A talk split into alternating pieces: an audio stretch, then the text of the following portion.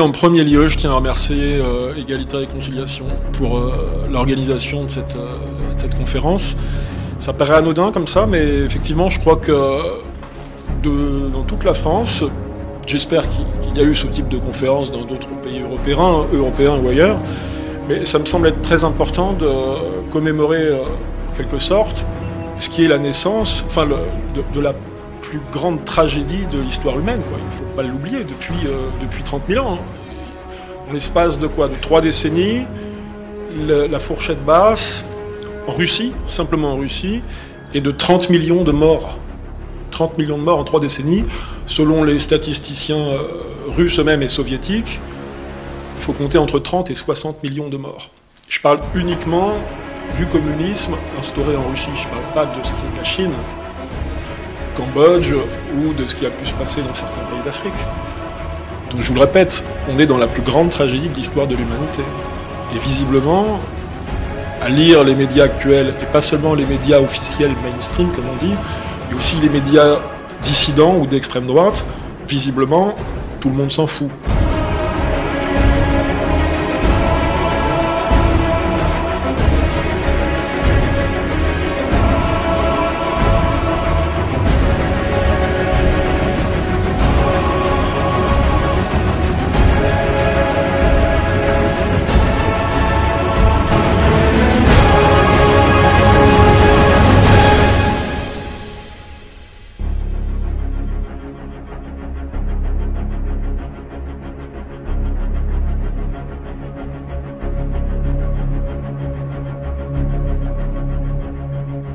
Révolution russe de 1917 se scinde dans deux épisodes. Une révolution bourgeoise au mois de février et une révolution communiste au mois d'octobre de la même année. En février, la Russie est toujours en guerre contre l'Empire allemand et l'Empire d'Autriche-Hongrie. Des millions d'hommes sont mobilisés. Le premier acte législatif du gouvernement provisoire n'est pourtant pas relatif à cette situation tragique. Le 20 mars 1917, en effet, le gouvernement adoptait la résolution qui abrogeait toute discrimination pour appartenance à une confession, une doctrine religieuse ou un groupe national. La question juive était passée avant la question paysanne, alors même que les juifs ne représentaient qu'une toute petite minorité de la population totale. Cet événement coïncida avec la Pâque juive, note Alexandre Solzhenitsyn dans son livre. L'annonce de l'émancipation des Juifs en Russie suscita de grands espoirs dans les communautés juives du monde entier. Pour la première fois dans l'histoire de la Russie, Juifs occupaient des hauts postes dans l'administration centrale et locale. La réalité du pouvoir était aux mains d'un comité exécutif du Soviet des députés, ouvriers et soldats, qui était une sorte de gouvernement de l'ombre et qui privait le gouvernement provisoire de tout pouvoir réel. Pendant deux mois, ces membres n'apparurent que sous des pseudonymes et se gardèrent de paraître en public, si bien que la Russie était gouvernée par on ne savait pas trop qui. Il apparut plus tard qu'il y avait une dizaine de soldats qu'on tenait à l'écart. Sur la trentaine d'autres membres actifs, plus de la moitié étaient des socialistes juifs, écrit Alexandre Solzhenitsyn. Il y avait des Russes, des Caucasiens, des Lettons et des Polonais, mais les Russes constituaient moins d'un quart de l'effectif. À la fin du mois d'octobre, on est alors début novembre en Occident, avec un décalage de 13 jours, l'insurrection bolchevique souleva d'immenses espérances dans le monde entier. Il ne s'agissait pas alors seulement d'abolir la propriété privée et d'instaurer un système collectiviste, mais de libérer toute l'humanité, de supprimer les frontières, les religions, les nationalités et toutes les traditions, afin d'araser toutes les différences entre les hommes pour que puisse éclore le monde parfait. Sous la férule de Lénine et de Trotsky, une poignée de militants bolcheviques étaient parvenus à prendre le pouvoir presque sans effusion de sang. Grigory Zinoviev se retrouva propulsé président du soviet de Saint-Pétersbourg. Son vrai nom était Apfelbaum. C'était un juif d'Ukraine qui avait rejoint Lénine à Genève en 1908. Il organisa en 1923 un procès à grand spectacle contre l'Église catholique à l'issue duquel des dignitaires de l'Église furent condamnés à mort. L'autre principal collaborateur de Lénine avant la Révolution était Lev Kamenev, qui se retrouva à la tête du soviet de Moscou. Son vrai nom était Rosenfeld. En 1900, il avait épousé Olga Davidovna Bronstein, la sœur de Léon Trotsky. Les bolcheviks, qui devaient combattre les armées blanches, voulaient la paix à tout prix, avec l'Allemagne et l'Autriche, afin de consolider leur révolution. Le 23 novembre 1917, ils demandaient l'armistice. Le 3 mars 1918, ils signaient la paix de Brest-Litovsk, laissant à l'Allemagne les immenses territoires s'étirant de l'Ukraine aux pays baltes. Pour réprimer les révoltes, le pouvoir bolchevique avait besoin d'une armée régulière. Léon Trotsky en fut l'organisateur. Le véritable nom de Trotsky était Lev Davidovich Bronstein. Il était né dans le sud de l'Ukraine, où son père possédait 400 hectares de terre et avait fait fortune dans le commerce des grains. À la tête de l'armée rouge, Trotsky s'était entouré de ses congénères, ses secrétaires, ses assistants, le chef de sa garde personnelle, etc. Et quand il fallut trouver un suppléant autoritaire et impitoyable pour occuper le poste au commissariat à la guerre, il nomma Ephraim Skliansky. À Moscou, celui-ci passait pour être le premier acheteur de diamants. Alexandre Solzhenitsyn écrit à son sujet Il s'était fait prendre en Lituanie lors de la vérification des bagages de la femme de Zinoviev, Zlata Bernstein, avec des bijoux d'une valeur de plusieurs dizaines de millions de roubles. Jacob Sverdlov était une autre personnalité de premier plan. En novembre 1917, il occupa la fonction de président du comité exécutif central.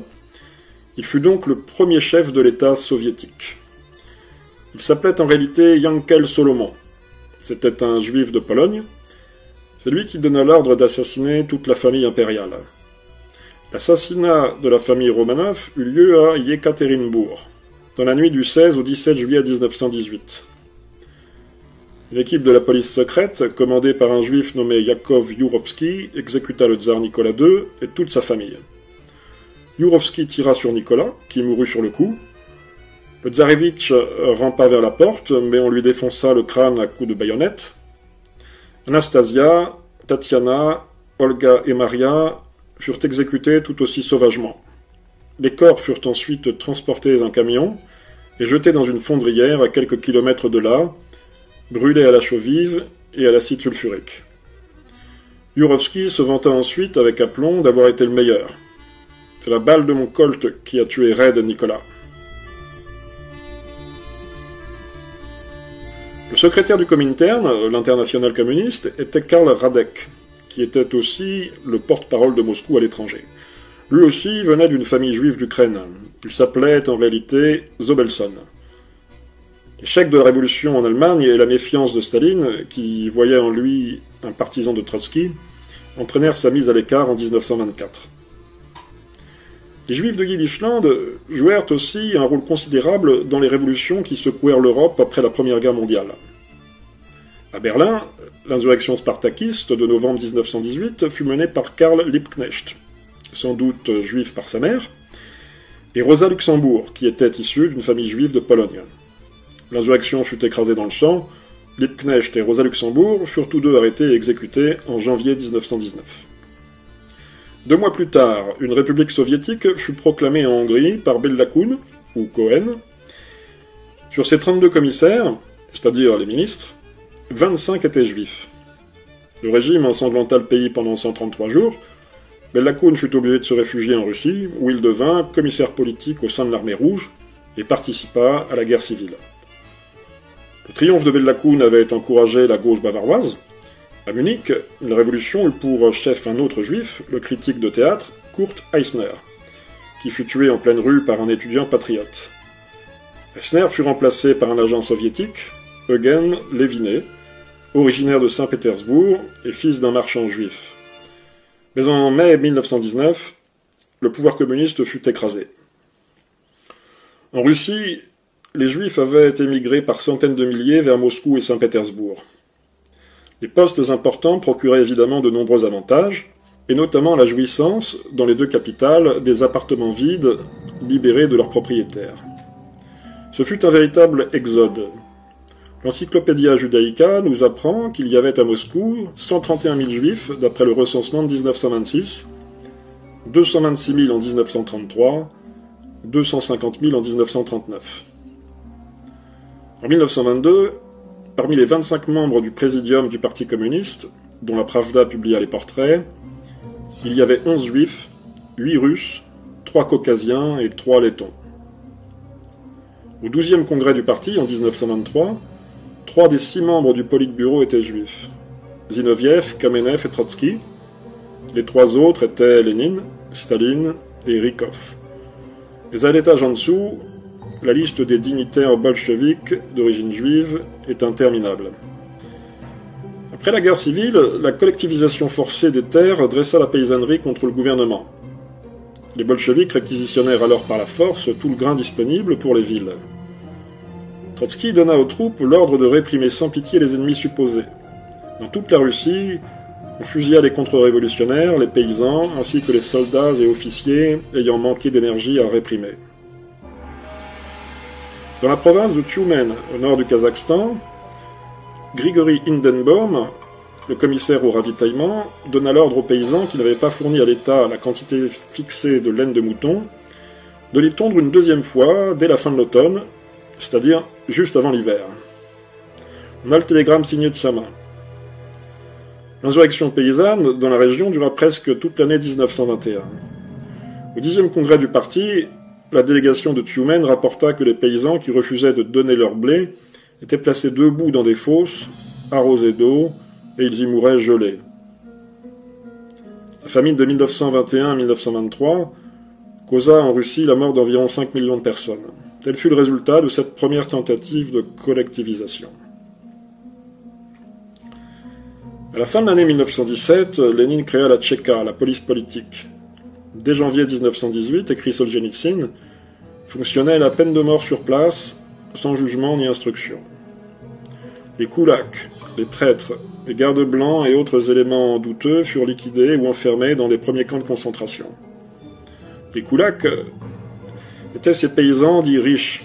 Il suffisait de posséder deux ou trois vaches et de faire travailler un ou deux employés à la haute saison pour être un koulak, un ennemi du peuple. La Tchéka comptait 600 hommes en mars 1918, ils étaient 40 000 à la fin de l'année 1918 et 280 000 début 1921. Par comparaison, la police secrète impériale, l'Okrana, comptait 1500 hommes. Le siège central de la Tchéka était situé à Moscou, dans le bâtiment appelé la Loubianka.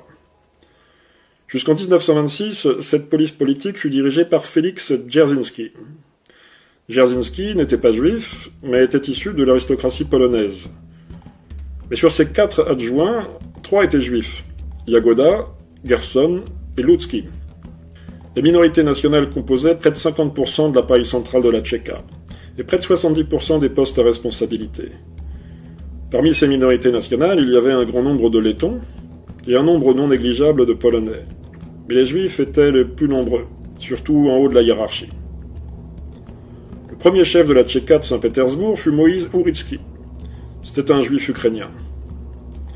Du début du mois de mars à la fin août 1918, il fut responsable d'environ 5000 exécutions. Il fit régner une terreur impitoyable, écrit un historien juif, Arkady Waxberg, en 1995. Pour moi, disait Uritsky, il n'y a plus aucun plaisir à voir comment les monarchistes meurent. Je n'ai pas vu un seul cas où ils auraient pu manifester une certaine peur animale de la mort. À la fin du mois d'août, il fut assassiné par un étudiant monarchiste. Après son assassinat, la répression fut féroce. En quelques semaines, la Tchéka exécuta 10 à 15 000 personnes, majoritairement des nobles et des ecclésiastiques. Les hommes de la Tchéka pratiquaient à grande échelle la torture et les exécutions arbitraires. Sébastopol, après l'effondrement de la résistance, on pendait les suspects. Sur la perspective Nakimov, on voyait des dizaines de pendus qui avaient été arrêtés en pleine rue et exécutés sans jugement. À Kiev, écrit Solzhenitsyn, la proportion des juifs par rapport à l'ensemble des collaborateurs était de 1 sur 4. Mais sur les 20 membres de la commission qui décidait du sort des prisonniers, 14 étaient juifs. En août 1919, quand l'armée blanche prit la ville, on découvrit des charniers de cadavres. Comme toujours, on fusillait en premier lieu l'élite russe. Dans un hangar aménagé, les bourreaux faisaient entrer la victime, complètement nue, lui ordonnaient de se mettre à plat ventre, puis l'exécutait d'un coup de feu dans la nuque. Après la guerre civile, en 1922, cette police politique s'appela le GPU. Yakov Agranov était un autre très haut cadre de cette police.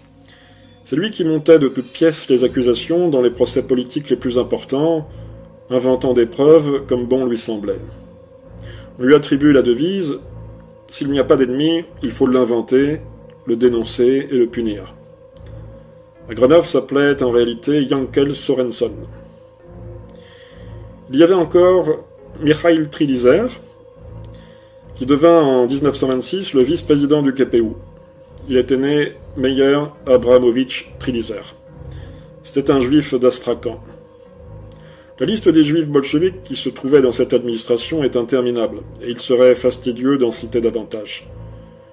Un historien juif, Léonard Shapiro, cité par Solzhenitsyn, va jusqu'à écrire Quiconque avait le malheur de tomber entre les mains de la Tchéka était presque sûr de se trouver face à un juge d'instruction juif ou d'être fusillé sur son ordre. On a vu qu'avant même la prise de pouvoir par les bolcheviks, le premier acte législatif du gouvernement provisoire avait été d'abroger toute discrimination entre les nationalités. Le gouvernement bolchevique fut obligé d'insister sur ce point. Au plus fort de l'année 1918, Lénine avait enregistré sur gramophone un discours spécial sur l'antisémitisme. Des enregistrements de ce discours furent diffusés un peu partout, à travers villes et villages de Russie, à bord des trains spéciaux de propagande qui sillonnaient le pays. On faisait écouter ce discours dans les clubs, dans les meetings, dans les assemblées. Voici ce que l'on y entendait. La maudite autocratie tsariste, affirmait Lénine, a toujours lancé les ouvriers et les paysans incultes contre les juifs. L'hostilité envers les juifs n'est vivace que là où la cabale capitaliste a définitivement obscurci l'esprit des ouvriers et des paysans. Les juifs sont nos frères, opprimés comme nous par le capitalisme. Ils sont nos camarades qui luttent comme nous pour le socialisme. Honte à ceux qui sèment l'hostilité envers les juifs. Le 27 juillet 1918, juste après l'exécution de la famille impériale, fut promulguée une loi spéciale sur l'antisémitisme dont la conclusion était écrite de la main de Lénine. Selon cette loi, précise Solzhenitsyn, les antisémites devaient être placés hors la loi, c'est-à-dire fusillés. La simple détention de documents écrits pouvait vous valoir la mort. Une autre loi encourageait les juifs à dénoncer toute atteinte à leur dignité nationale.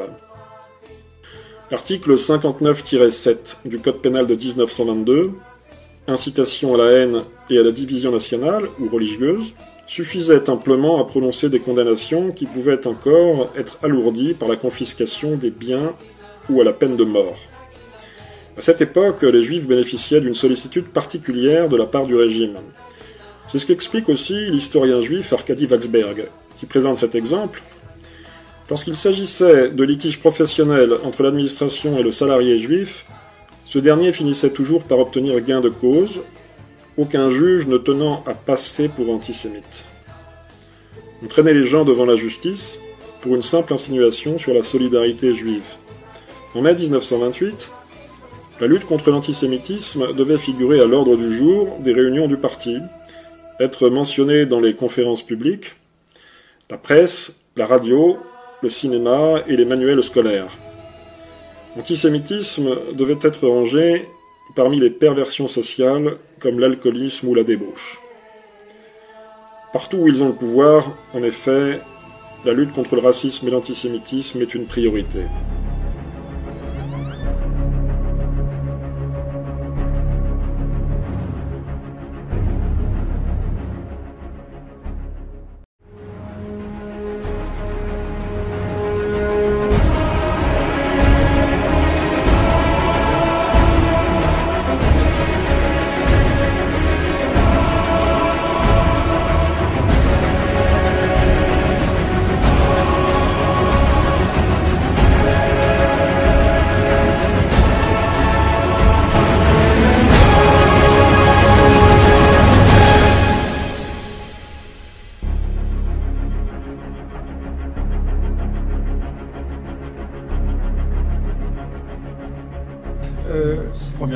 Merci à, Hervé pour son documentaire. Ce qui m'ennuie un peu, c'est ce qui m'ennuie un peu, c'est que moi j'ai plus rien à dire parce que tout est dit.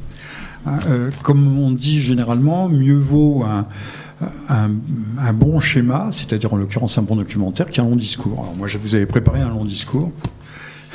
Il y a beaucoup d'informations que j'avais relevées et sans me référer forcément à Solzhenitsyn. Bon, vous connaissez tout le monde, Youssef Indy qui lui nous parlera quand même de, ce qu'il y a en arrière-plan, euh, peut-être de ces révolutions, euh, qui sont toujours actuelles, hein, parce que je pense que 1917 euh, et 2017, il y a des, analogies, ne serait-ce que dans la loi, dans les lois, dans les interdictions d'évoquer des lois du blasphème, de véritables lois du blasphème, qui concernent des, des égaux plus qu'égaux, entre autres, entre autres. Le, on a dit tout à l'heure que c'était une réunion exceptionnelle. Je crois qu'elle sera exceptionnelle parce qu'elle sera certainement unique en France en 1917 et peut-être en 1918 parce que personne n'osera jamais aborder euh, les questions euh, fondamentales qui sont celles de la révolution entre guillemets de 1917 de la même façon et qui, qui effleureront au moins le fond des choses. Euh, ce grand secret, euh, c'est le titre d'un livre de David Duke que je vous recommande, qui doit être là-bas, aux éditions Acribeia. Euh, ce grand secret est, devenu aujourd'hui un secret, mais il ne l'était pas dans les premières années des, événements. Tout le monde savait, tout le monde a toujours su ce qui s'était passé ne serait-ce que par le truchement des ambassades, des premiers journalistes qui ont ont pu euh, un peu, euh, juste après, je pense, la mort de Lénine, euh, entrer en, Union soviétique, qui ont pu décrire ce qu'ils ont vu jusque dans les années 1935, au moment où, juste avant ou pendant le, premier plan quinquennal. C'est 1929-1934, le premier plan. donc tout le monde savait, tout le monde a toujours su, ce n'est devenu un grand secret, ben, au fond, que parce que les, les couches temporelles se rajoutant aux couches temporelles, euh, les, squelettes ont été ont fini par être engloutis. Euh, une remarque sur le, film de d'Hervé, euh, il nous dit qu'il y a en février, février-mars, puisqu'il y a le calendrier grégorien, le calendrier julien, une révolution bourgeoise, puis une révolution communiste, Juste un tout petit correctif, euh, ce sont toutes les deux des révolutions bourgeoises. Comme le film dit bien, euh, Trotsky est le fils d'un grand propriétaire, Lénine, lui, est le fils euh, d'un oblio, enfin d'un homme qui a été anobli pour service rendu dans l'administration du tsar. Ce ne sont pas des pauvres hein, qui font la révolution. Et aujourd'hui, quand on parle des bobos, des bobos de gauche, je pense que c'est un pléonasme. Marx parlait à propos de 1789 d'une révolution bourgeoise, mais toutes les révolutions sont bourgeoises. Qui a envie de prendre le pouvoir? Qui a envie d'être calife euh, à, la, suite euh, du, calife? Euh, C'est pas les, gens d'en bas. Ils n'ont pas l'appareil, la, préparation, sauf exception, bien entendu.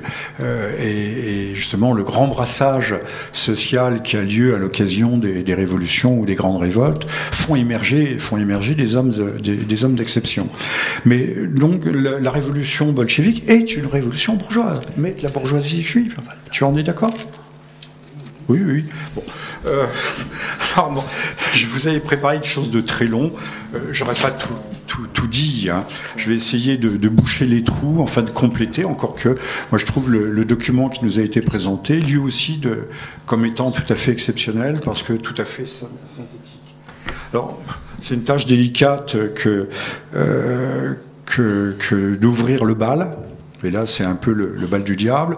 Euh, ceci dit, vous êtes prévenu, vous avez été prévenu par la fiche, par la, petite vidéo, euh, que euh, vous savez quel est le programme, vous savez qu'on va mettre à bas des idoles et qu'on va, qu'il est temps, qu'il est temps de, faire de la philosophie ou de l'histoire un coup de marteau, qu'il est temps de, se montrer un peu brutal avec une histoire qui a été falsifiée, remaniée à l'infini.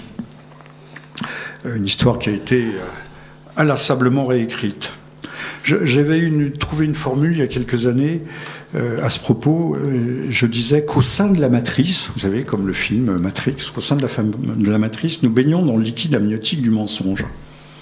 Ces mensonges qui nous ont fait tant de mal, avait dit un, homme célèbre qui était en fait le, vainqueur de Verdun lorsque s'était ouvert un autre grand bal qui était celui de la, Seconde Guerre mondiale. Ces mensonges qui nous font toujours euh, tant de mal et dans lesquels euh, nous sommes empêtrés en, permanence, englués comme... Vous savez, ces mouches autrefois dans les...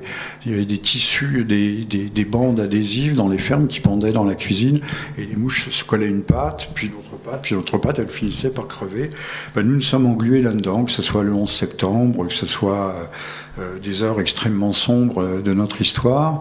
Euh, de quelque côté que je me tourne personnellement, je ne vois que que des mensonges. Alors, on va essayer de, de mettre, de déblayer le terrain, de mettre quelques idées, euh, quelques idées reçues constitutives du mythe léniniste et de la Révolution. Et, comme le dit bien l'historien communiste Michel Heller, qui est remarquable. Je me suis d'ailleurs, je l'ai, tu ne l'as pas lu? Non, non, non il est intéressant. Il est né en 1922 dans une famille juive ouvrière de Moscou, selon c'est Wikipédia qui nous dit qu'il est né dans une famille juive. C'est pas moi. Euh, en ouverture de son livre 70 ans qui, qui ébranlèrent le monde. Alors il nous dit que le mensonge extensif aurait été, c'est une citation, la principale méthode de travail des historiens soviétiques j'ajoute, mais pas seulement, et, que nous, donc notre tâche aujourd'hui, c'est d'essayer de prendre notre souffle et d'essayer, vaille que vaille, de remonter le Niagara du mensonge et de la désinformation. Euh, j'entendais l'autre jour, au cours d'une émission, un samedi sur France Culture, l'historien euh, qui invitait une, brave dame euh, qui est commissaire d'une exposition, pas commissaire politique, mais commissaire d'une exposition ayant trait à la Révolution et à Lénine. Et euh, Jeanneney avait donné un, extrait euh, d'un entretien qui remontait aux années 50 d'un d'un historien juif, euh, Albert Soboul, euh, mais qui avait à l'époque exercé, je crois, à la suite ou dans l'école des Annales, euh, un magistère moral extrêmement important. Alors il décrivait Lénine, qu'il avait apparemment rencontré. Lénine est mort en janvier 1924, hein, pour bien vous mettre les idées en place. Il le décrivait comme ayant une stature imposante, et puis avec une voix puissante et envoûtante. Alors j'ai fait une recherche, parce que je me suis donné du mal pour cette conférence. J'ai fait une recherche, mais j'ai pas pu trouver la voix de Lénine. Par contre, j'ai vu les, jolies images des Einstein, etc., montrant euh, Lénine arrogant des ouvriers dans des euh, choses extraordinaires. Enfin, si on regarde attentivement, on voit bien que c'est de la mise en scène. Et alors, la, petite commissaire euh, d'exposition, timidement, disait non, non, Lénine n'était pas grand. ben non, il n'était pas grand. Mais Soboul crée l'image de, dressait une statue du commandeur avec une sorte de titan qui aurait fait l'histoire. c'est prendre les gens comme ça en flagrant délit de, de mensonge, c'est toujours impressionnant. Euh, mais euh, à beau mentir qui vient de loin, et là on vient de, loin dans l'histoire. Euh, cette statue du commandeur, le titan Lénine, qu'on trouve dans toutes les stations de métro à Moscou, sous les traits d'un ouvrier, d'un soldat, d'un marin, avec des traits durs et, volontaires, bah, ça ne correspond que, finalement qu'assez peu à la réalité. Voilà. Alors, il faut se demander aussi pourquoi de, telles mythologies. Ça, je dis ça en passant, et c'est peut-être le seul intérêt de mon propos. Pourquoi euh, de, telles mythologies peuvent euh, exister et prospérer Eh bien, peut-être euh, faut-il, et ça, Youssef devrait nous, en parler. ces mythologies viennent se greffer sur un, un vieux fond ou alimenter une conception très ancienne qu'on peut même qualifier d'archaïque, de, sur une mentalité prélogique religieuse euh, d'un monde basé sur le rêve et la nostalgie d'un âge d'or. C'est vrai que l'homme, il y a toujours ce, rêve d'un âge d'or, et Lénine aurait incarné, euh, ce, rêve et cette nostalgie d'un âge d'or euh, qu'on nous promet aussi, que la gouvernance mondiale nous promet. Hein, on parle de l'internationalisme prolétarien de Lénine, mais aujourd'hui nous sommes à, la gouvernance mondiale de M. Attali.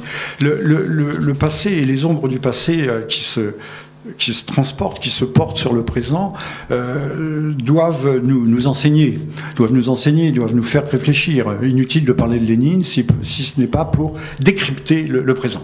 Alors, je, vais, je passe directement à mes conclusions, mais je vais revenir ensuite pour développer les différents points. On peut appeler ça des thèses, hein, comme les thèses de, Luther. Euh, des thèses. Alors, la première thèse, pourquoi pas? Le débat sera après pour après. La première de mes thèses, c'est qu'il n'y a jamais eu de révolution en Russie. Les tours du World Center, je vous rassure, sont bien tombés. Savoir si ce sont des avions qui les ont fait tomber, c'est une autre affaire. Il n'y a pas eu de révolution tout simplement parce qu'il y a un coup d'État. Et un coup d'État, c'est pas une révolution. Les bolcheviks ont ramassé un pouvoir qui traînait dans le caniveau en raison de l'impuissance des sociaux-démocrates euh, ce qu'on appelle le vide du pouvoir.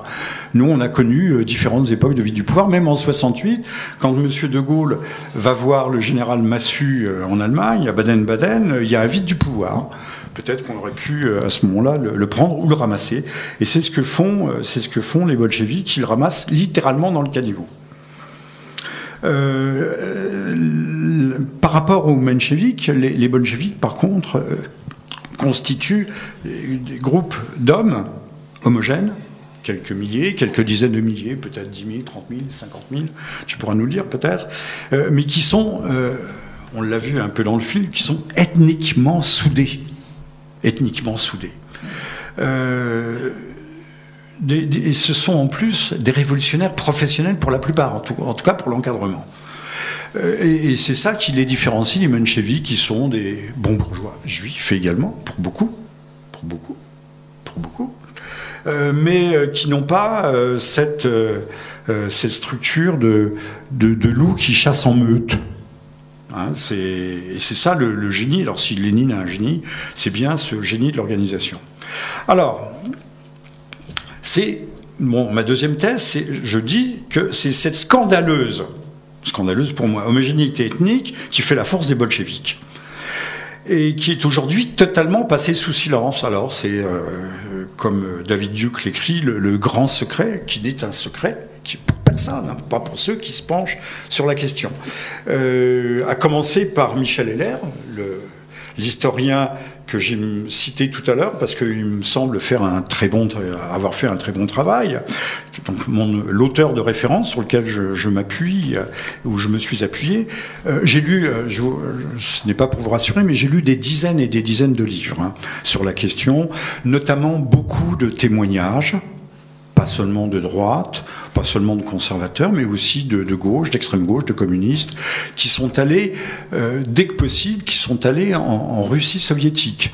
Et je peux vous dire que les gens de gauche, fussent-ils juifs d'ailleurs, euh, sont pas les derniers à être critiques, euh, notamment dans les années 30, 34, 35, au moment, à la grande époque euh, du, du, stalinisme montant et pour ne pas dire triomphant donc, euh, euh, ce que je dis, même si je ne donne pas mes sources, j'en ai un certain nombre, un certain nombre euh, à votre disposition.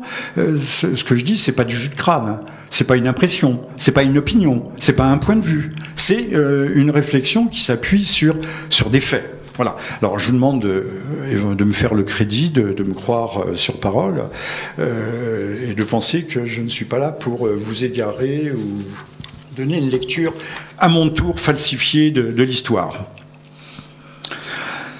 Euh, donc Michel Heller, que je recitais à nouveau, lui accuse, c'est drôle, accuse ses, collègues historiens de pratiquer le mensonge euh, en large, et extensivement, et, et, que lui aussi donc se fait, euh, tout en dénonçant euh, en profondeur et avec beaucoup d'intelligence, en démontant les mécanismes de la terreur, les mécanismes du, de l'État totalitaire, lui aussi va passer cette dimension sous silence.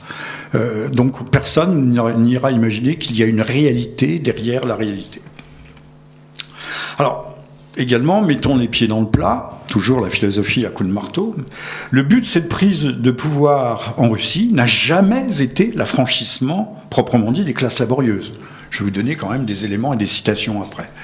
Paysans et ouvriers, mais l'allumage, le coup d'envoi de la révolution mondiale. Ça n'a rien ne préoccupait Lénine en dehors de ça. Euh, la preuve, c'est que euh, on peut dire qu'il ne faut plus jamais parler de révolution russe. C'est pas les Russes qui ont fait la révolution, c'est un corps étranger, mais homogène, solide, compact. Au fond, comme on parle de crime organisé, ce sont des gens qui étaient très organisés et très solidement organisés. Euh, Lénine, quand il apprend, il est à Zurich. Je vous renvoie au livre de Solzhenitsyn qui est pas mal. C'est euh, un récit. C'est pas un ouvrage historique proprement dit. Qui s'appelle Lénine à Zurich. Euh, ça se lit, c'est intéressant, c'est profond, mais pour les gens qui, se passionnent un peu pour la question, euh, Lénine va travailler tous les jours dans une bibliothèque et il apprend par hasard. Quelqu'un lui dit mais il y a eu une révolution là-bas en Russie. Il croit pas, ou il y croit à peine. En tout cas, sa préoccupation première, c'est pas ça. Il se pose pas la question de savoir il faut rentrer dès demain en Russie. Non, il, est, il a l'esprit ailleurs. je vais vous dire où il a l'esprit, parce qu'il croit. Il ne croit pas. D'ailleurs, les mencheviks non plus. Les, les ça veut dire minoritaire. Bolcheviks, ça veut dire majoritaire. Tous sont issus de la social-démocratie. Lénine est un social-démocrate, ne l'oubliez jamais. Hein, et la social-démocratie qui naît en Allemagne et qui va faire la révolution en 1919, un peu plus tard, en décembre 1919. Et ce sont les mêmes, sauf que ce sera les mencheviks qui vont prendre, les sociodémocrates euh, réformistes qui vont prendre, mais on sait avec le succès, avec quel succès en Allemagne, et qui vont éliminer, on l'a bien vu dans le film, les, factions euh, plus radicales, hein, c'est-à-dire les factions qui correspondraient grosso modo aux bolcheviks. Donc Lénine ne croit pas à une révolution en Russie il, mise sur la révolution en Suède ou en Suisse. Mais je, n'ai pas trouvé ça uniquement chez Solzhenitsyn. Solzhenitsyn en parle, je crois qu'il en parle, mais il y en, a bien d'autres. Et il y a des ouvrages extrêmement sérieux euh, sur la question. Alors, thèse suivante, Lénine n'est pas du tout un théoricien du socialisme. Contrairement à l'opinion commune. C'est pas un théoricien. Quelle théorie? S'il y a un théoricien, c'est Marx. Mais euh, ça reste quand même très vague, très confus. Marx ne nous dit pas comment on passe de la théorie à la pratique. Hein, il, nous décrit les mécanismes du capitalisme en disant tout ça, ça foire, le monde est exploité, euh, euh, les, couches populaires sont exploitées. Mais euh, comment passe-t-on au socialisme D'abord, qu'est-ce que vérité? On croit savoir ce qu'est le socialisme. Alors on peut le définir, le socialisme. Hein. Une société d'abondance, de, prospérité dans laquelle chacun pourrait s'épanouir. Un peu ce que disait Marx, je crois, il devait dire à chacun selon ses besoins, mais ça n'a pas été compris comme ça. Donc Lénine ne se préoccupe pas de savoir comment concrètement euh, euh, on va réaliser le socialisme. Une seule chose l'intéresse, une seule et unique, la prise du pouvoir. Comment prendre le pouvoir Ensuite, ça sera comment donner des structures, établir ce pouvoir, le fonder, l'asseoir sur des bases solides et comment le pérenniser. Et ça va être l'œuvre, vous voyez, j'anticipe, je vais vite, parce que je ne sais pas quelle heure il est là. Ça fait combien de temps que je parle? Ah, alors il faut que je me presse. Euh, ça sera l'œuvre de tous les successeurs de, Lénine. ce que euh, Staline va appeler la construction du socialisme. La construction du socialisme, c'est la construction de l'État dit socialiste.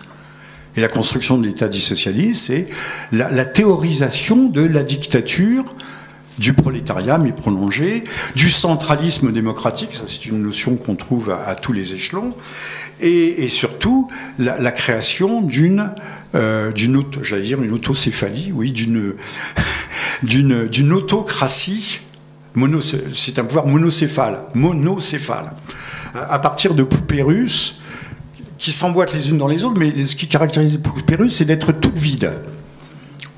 Les poupées russes, c'est, euh, sera les soviets, sauf qu'on abolit les soviets, c'est le parti. Hein, la classe ouvrière est très rapidement remplacée par le parti. Au-dessus du parti, il y aura le comité central, puis le présidium euh, du soviet suprême, ce qu'on appellera à d'autres occasions, on doit l'appeler, je pense, le, politburo. Et, le patron au-dessus de tout ça. Le patron, ça sera, ça sera Staline, puis ça sera, ça sera Khrushchev, Khrushchev, qui aussi, on voit, euh, améliore le système, remanie les constitutions pour se hisser euh, au sommet absolu de la pyramide. Mais où est la construction du socialisme dans tout ça? On peut résumer en disant que le socialisme, euh, en tout cas jusqu'au lendemain de la guerre, mais même après, la Seconde Guerre mondiale, c'est la misère et l'esclavage. Lénine va non seulement rétablir le pouvoir autocratique des tsars, en infiniment plus dur, mais euh, surtout, il va rétablir le servage. Hein, le, servage, au moins pendant un temps, pendant le communisme de guerre. Puis le servage sera tout à fait rétabli le jour où on va faire la collectivisation des terres. Mais dans les années 35, alors qu'on est dans une économie qui prépare la guerre contre l'Allemagne, c'est attesté, hein, on a des économistes, des gens qui sont allés visiter les usines avant-guerre, après-guerre, qui voient comment vivent les ouvriers. Euh, ils mangent. Ils mangent, mais ils n'ont pas toujours de cuillère pour manger dans leur plat, dans les usines les ouvriers mangent, mais c'est une économie de guerre. C'est l'industrie lourde, c'est les, euh, les, tracteurs pour l'agriculture, mais euh, c'est essentiellement aussi euh, l'industrie d'armement. c'est pas la pauvre Russie n'a pas été agressée comme ça sans, sans, sans crier gare. La, la, Russie, depuis le début des années 30, préparait la guerre contre l'Allemagne. C'est-à-dire contre le capitalisme aussi, aussi bien. Euh, alors j'en reviens à Lénine parce que c'est intéressant. Je, viens de dire qu'il ne croyait pas à la révolution en Russie, il misait sur la Suède et, la Suisse. Lénine n'est pas du tout un théoricien du socialisme, je viens d'aborder. C'est alors sa, psychologie mérite qu'on s'y arrête. C'est essentiellement un stratège machiavélien. Euh, un stratège, je l'ai dit, de la prise du pouvoir et de sa pérennisation. Et euh, sa méthode est celle euh, que l'on trouve déjà chez Marx et chez Sorel un petit peu plus tard. Sorel, qui est n'est pas franchement marxiste, Georges Sorel, Réflexion sur la violence, qui pense que l'histoire ne peut accoucher que par la force dans le sang et dans, la sanie, tout ce que vous voulez. Et donc, et, la pratique révolutionnaire. Alors, pour le, la pratique révolutionnaire, euh, Lénine a une grande source dont on parle peu. C'est Netchaïev. Netchaïev s'était associé à Bakounine pour le manifeste, du, le, manifeste euh, révolutionnaire. Euh, Netchaïev est un homme qui soumet tout, tout, absolument tout à la révolution. D'ailleurs, lui-même conçoit le parti révolutionnaire, Netchaïev, avec des degrés d'initiation. Les, degrés inférieurs d'initiés doivent servir euh, de matériaux, de bétail pour les, échelons supérieurs, qui seuls sont véritablement initiés. Le mot d'ordre de Netchaïev, c'est la destruction et la terreur. Et Netchaïev va aller très très loin, puisqu'il dira que pour faire advenir la révolution, alors que Marx croyait qu'il euh, y aurait des, euh, des mouvements sociaux, prolétariens, ouvriers, des contestations ouvrières qui petit à petit imposeraient le socialisme. Donc il y aurait une montée, euh, une montée régulière, une montée quasiment organique de la les contradictions du capitalisme étant telles qu'à un moment ou un autre le socialisme devait arriver. Non, la, la posture ou la posture intellectuelle d'un Nechayev et d'un Lénine qui va s'inspirer fortement de Nechayev. C'est le volontarisme absolu. Et Nechayev va jusqu'à préconiser d'attraire, de martyriser le, peuple pour le pousser à bout. Oui, au fond, c'est un peu ce que fera Lénine. Hein. Euh, seul compte le but à atteindre qui veut la fin veut les moyens, mais à un degré, un degré euh, inouï. Ce qui, ça nous va renvoyer aussi sur euh, notre ami euh, Youssef, ce qui veut dire que Lénine est totalement amoraliste. Il n'est pas seulement cynique, il est amoraliste. on va même plus loin, on peut dire qu'il est anoméen. c'est Lénine d'ailleurs n'a aucune morale personnelle. La morale, vous savez bien, on dit que c'est la morale bourgeoise. Trotsky va écrire, mais beaucoup plus tard, juste avant sa mort, en 1938, il doit être assassiné par Ramon Mercader en 40, va écrire un livre, euh, une apologie du terror. L'apologie du terrorisme est bien antérieure. Non, il va écrire leur morale est la nôtre pour bien dire qu'il y a un, abîme.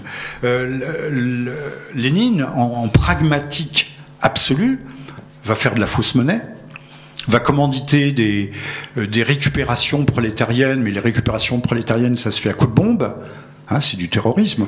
On utilise, on recrute d'ailleurs des, bandits de grand chemin qui vont rallier les, rangs, les rangs des bolcheviks.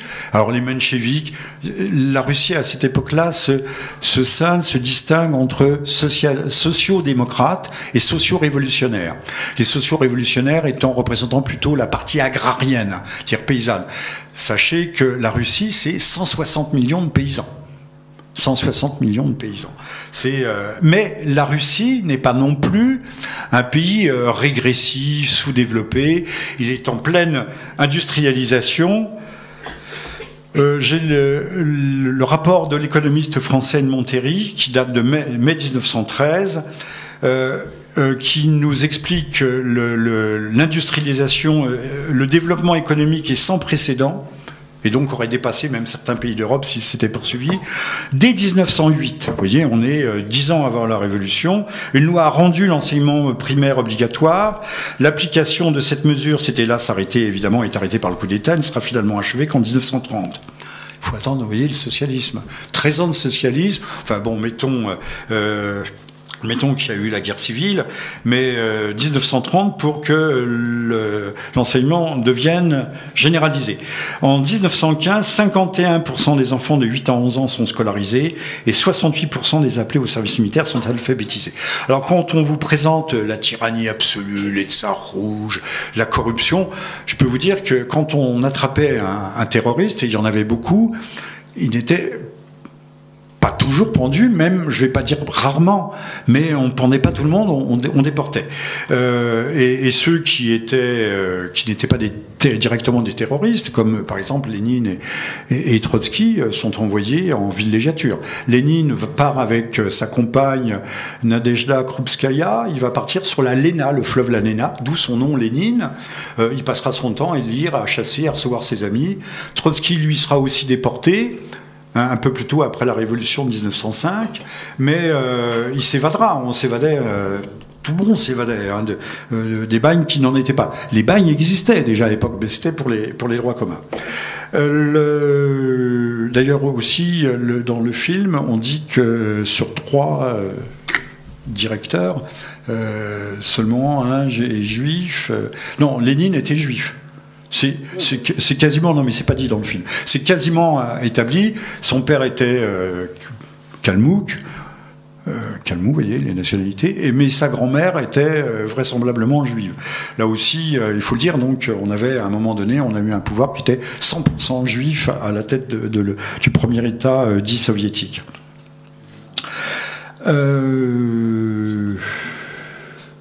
donc, euh, je rappelle aussi que le, servage avait été aboli en 1861. Dix ans plus tard, le, tsar était assassiné pour le remercier et que euh, et que c'est le tsar Alexandre II les, les, paysans avaient le droit de racheter deux tiers du domaine des domaines.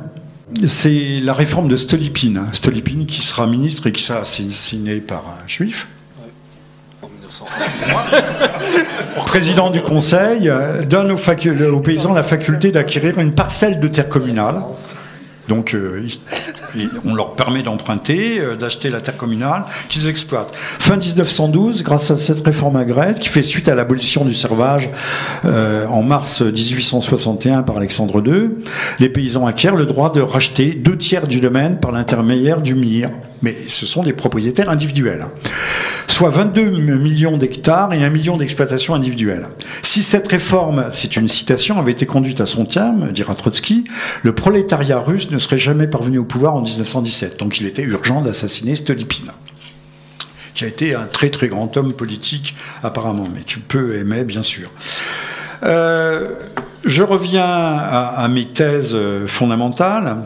J'avais dit que euh, Lénine ne connaît aucune barrière morale, aucune. Qu'il s'est fait successivement faux monnayeur, euh, euh, traître, puisqu'il va accepter l'argent du Reich allemand son passage à travers l'Allemagne dans un wagon qui n'est pas plombé, avec une quarantaine de, ses amis, qui seront euh, les cadres, les commissaires politiques du, futur pouvoir. Et euh, en échange de quoi, il euh, va signer, il signera la paix de Brest-Litovsk en mars. Je crois que c'est en mars, c'est ça? 1918, euh, qui va soulager, euh, qui, qui, va soulager le, les, forces allemandes et leur permettre de se concentrer sur le front occidental. D'ailleurs, il y a à cette époque une offensive terrible et qui euh, manque d'enfoncer les, lignes, alliées. Donc la mais on peut dire que Lénine a trahi, mais la trahison est un mot qui lui est totalement une notion qui lui est totalement étrangère. Comme je dis, il se fait faux monnayeur, il fait, tout ce qu'il veut, tout, tout, tout. Il n'y a aucune limite. Euh, pour, pour, illustrer d'ailleurs euh, euh, cette remarque, cette réflexion, je voudrais l'exemple de Madame Madeleine Albright, qui est secrétaire d'État de Bill Clinton, 97 à 2001, et qui considérait les pertes humaines liées à l'embargo euh, notamment à l'époque, selon les rapports de l'UNICEF, je parle du Golfe, hein, euh, un demi, que les pertes de, de, des enfants, enfin des, jeunes gens, des jeunes euh, liés à l'embargo seraient montées à un demi-million.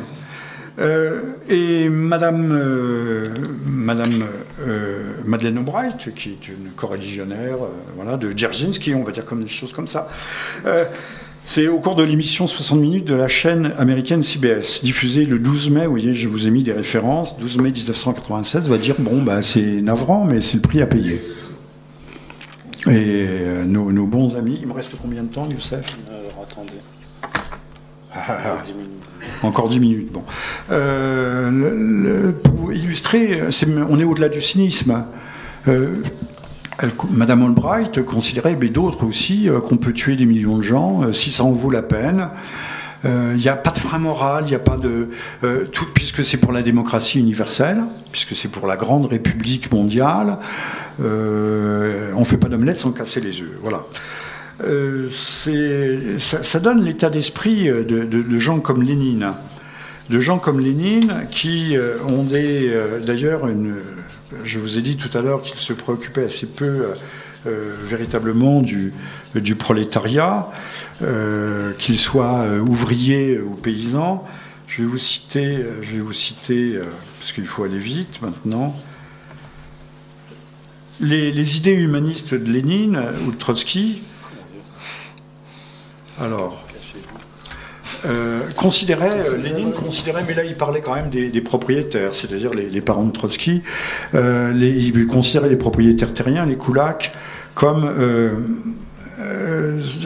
c'est dans un discours, décembre 1917, hein, donc la révolution vient, le coup d'État vient d'avoir lieu, les paysans propriétaires sont assimilés à des insectes nuisibles, des poux, de la vermine, des microbes, qu'il faut épurer, nettoyer, ce sont des citations, hein, purger, de la société et purger la société russe des puces, des punaises et des parasites qui l'infectent. Et ce, euh, pour, ce faire, tous les moyens vont être bons. Alors on sait, euh, juste au moment où il va euh, promulguer la NEP, la nouvelle politique économique, en mars 1921, qui jouxte, c'est euh, le dixième, je crois que c'est le dixième congrès, euh, dixième congrès soviétique, c'est au moment où intervient euh, l'affaire de Kronstadt. Kronstadt, ça a été le fer de lance, c'était le fer de lance de la Révolution. Les marins de Kronstadt, c'est une île qui est située sur la Neva, euh, au large de, au large de euh, Saint-Pétersbourg, euh, qui est devenu entre-temps Pétrograd. C'est eux qui ont lancé, qui ont servi de, de, de, de masse de manœuvre pour, la, pour le coup d'État. Euh, mais arrivé en 1921, euh, ils réclament euh, le départ des bolcheviks, ils demandent le retour à la démocratie, la reconstitution des soviets. Vous voyez, ils ne sont pas des, contre-révolutionnaires, hein, ils ne sont pas des blancs, ils ne veulent pas le retour du tsar, ils veulent de la démocratie. C'est pas compliqué, alors que se tient le, congrès, soviétique, le 10e, le 11e, non, c'est le dixième, pardon. Trotsky, patron de l'armée rouge, va envoyer des troupes de choc, 45, 50 000 hommes, pour écraser la garnison du fort de Kronstadt. Alors, les, les pauvres gens, là-bas, ce sont des marins, ils ont oublié qu'il ne fallait pas faire des déclarations intempestives tant que la Neva serait gelée. Donc, les autres sont arrivés à pied. Euh, ont fait le siège plusieurs jours du fort. Ils ont euh, exterminé, exterminé les, les 5000 marins révoltés, mais ils ont également, euh, tu vois, j'ai les chiffres, je sais pas où je les ai mis. Mais non, parce que comme je n'ai pas suivi l'ordre de mon propos, à cause de mon voisin de droite, Bon, euh, c'est pas très grave. Euh, c'est de l'ordre de, de, de, de, 10 à 15 000, euh, avec des exécutions sommaires à n'en pas finir. Femmes, enfants, tout le monde est déporté. Et je vous dis, on, arrive peut-être au, chiffre de, un chiffre approchant de 10 000 morts. C'est ça, le socialisme en marche. Le socialisme en marche. Et ça, Lénine se rend compte que c'est plus tenable. Euh, il va écraser la, il va écraser la, révolte. Euh, la révolte de, de, la province de Tambo. Il faut dire que l'ensemble de la Russie est couverte par des centaines, des milliers de révoltes paysannes à l'époque. Je vais vous dire pourquoi il y a ces révoltes paysannes, d'ailleurs, c'est pas difficile à comprendre. Hein. Euh, qui intervient juste après cette nouvelle économie politique qui rétablit de facto l'économie capitaliste. C'est-à-dire qu'on va demander, on va autoriser les, paysans à avoir des ouvriers. Euh, au lieu que les, euh, au lieu que l'impôt soit payé en nature, c'est-à-dire en affamant les paysans, on l'a vu dans le film, les fameuses famines, ils seront, euh, les impôts seront payés en argent. Sauf qu'ils seront plus de 300, 350% plus forts, plus hauts que les derniers impôts de tsaristes. C'est ça le socialisme. Euh, alors, le, à propos de la révolte de, Tambo, l'une des dernières grandes révoltes euh, qui ont, marqué euh, la guerre civile, mais qui n'est plus une guerre civile, c'est une guerre déclarée euh, à la paysannerie. Mais Lénine sait bien qu'il ne peut pas gagner, euh, finalement gagner cette guerre, encore que les paysans, il suffit de les écraser un par un, et que les forces, que les forces communistes sont dans un rapport écrasant. Euh, la révolte de Tambo va démarrer en mars, mais elle va se prolonger au, au cours de l'été 1921, et on va traiter par le gaz, le fameux gaz hypérite, hein, Ypres, hypérite, le fameux gaz moutarde, euh, les, paysans insurgés. Euh, et le reste, ceux qui n'auront pas péri, euh, seront déportés massivement, toute population, femmes, enfants, vieillards compris. Hein. C'est une sorte de nouvelle Vendée. On se retrouve dans un cas de figure euh, analogue. Le 12 juin 1921, le décret, euh, le, décret sur la NEP est paru. La NEP est décidée au mois de mars, mais le décret est paru. Tout, tout Kaczewski, qui sera victime des grandes purges, qui n'est pas juif, mais qui obéit aux ordres de Trotsky. Alors aujourd'hui, comme la révision historique, ça existe, mais on nous dit ah mais non, Trotsky a jamais donné les ordres. C'est des décisions locales. De même que Lénine n'a jamais donné l'ordre euh, d'éliminer la famille impériale. Non, non, c'est des décisions locales. Ils y sont pour rien. Ce sont de saints innocents. Hein. Ordonne de nettoyer les forêts, je cite, où se cachent les bandits bandits, comme pour la Vendée, euh, au moyen de gaz asphyxiant. En juillet 1921, il fait ouvrir sept camps de concentration où se regroupaient les familles des bandits insurgés. Ces camps comptent fin juillet plus de 50 000 personnes, en majorité des femmes, des vieillards et des enfants. Le typhus, le choléra, la disette y font des ravages. En automne 1921, la mortalité y atteint 15 à 20% Au total, 100 000 paysans et leurs familles seront déportés, 15 000 exécutés au bas mot. Et 1918, l'État bolchevique se trouve confronté à, l'époque à plus de 245 révolutions paysannes.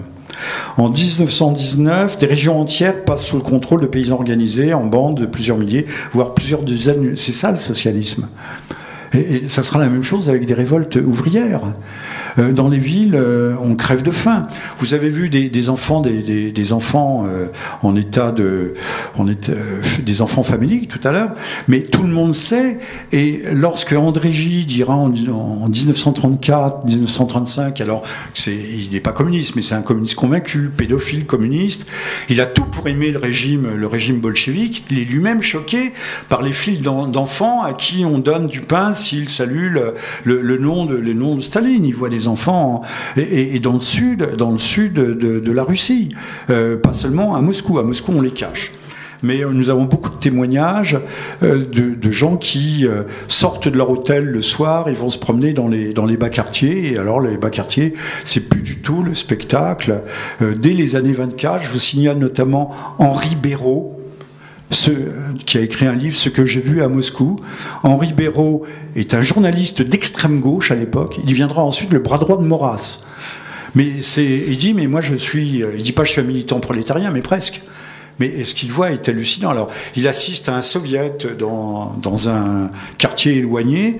Le soviet, c'est une mascarade. Euh, il y a deux, trois ouvriers euh, qui, comme dans les, bandes dessinées de Mickey, vous savez, les, clochards qui attendent que le, pasteur ait fini son prêche, euh, qui sont là, mais ça n'existe pas. Un type vient trois heures avec trois heures de retard, dit voilà quelles sont les décisions du soviet, et repart. C'est ça, le, c'est ça les soviets.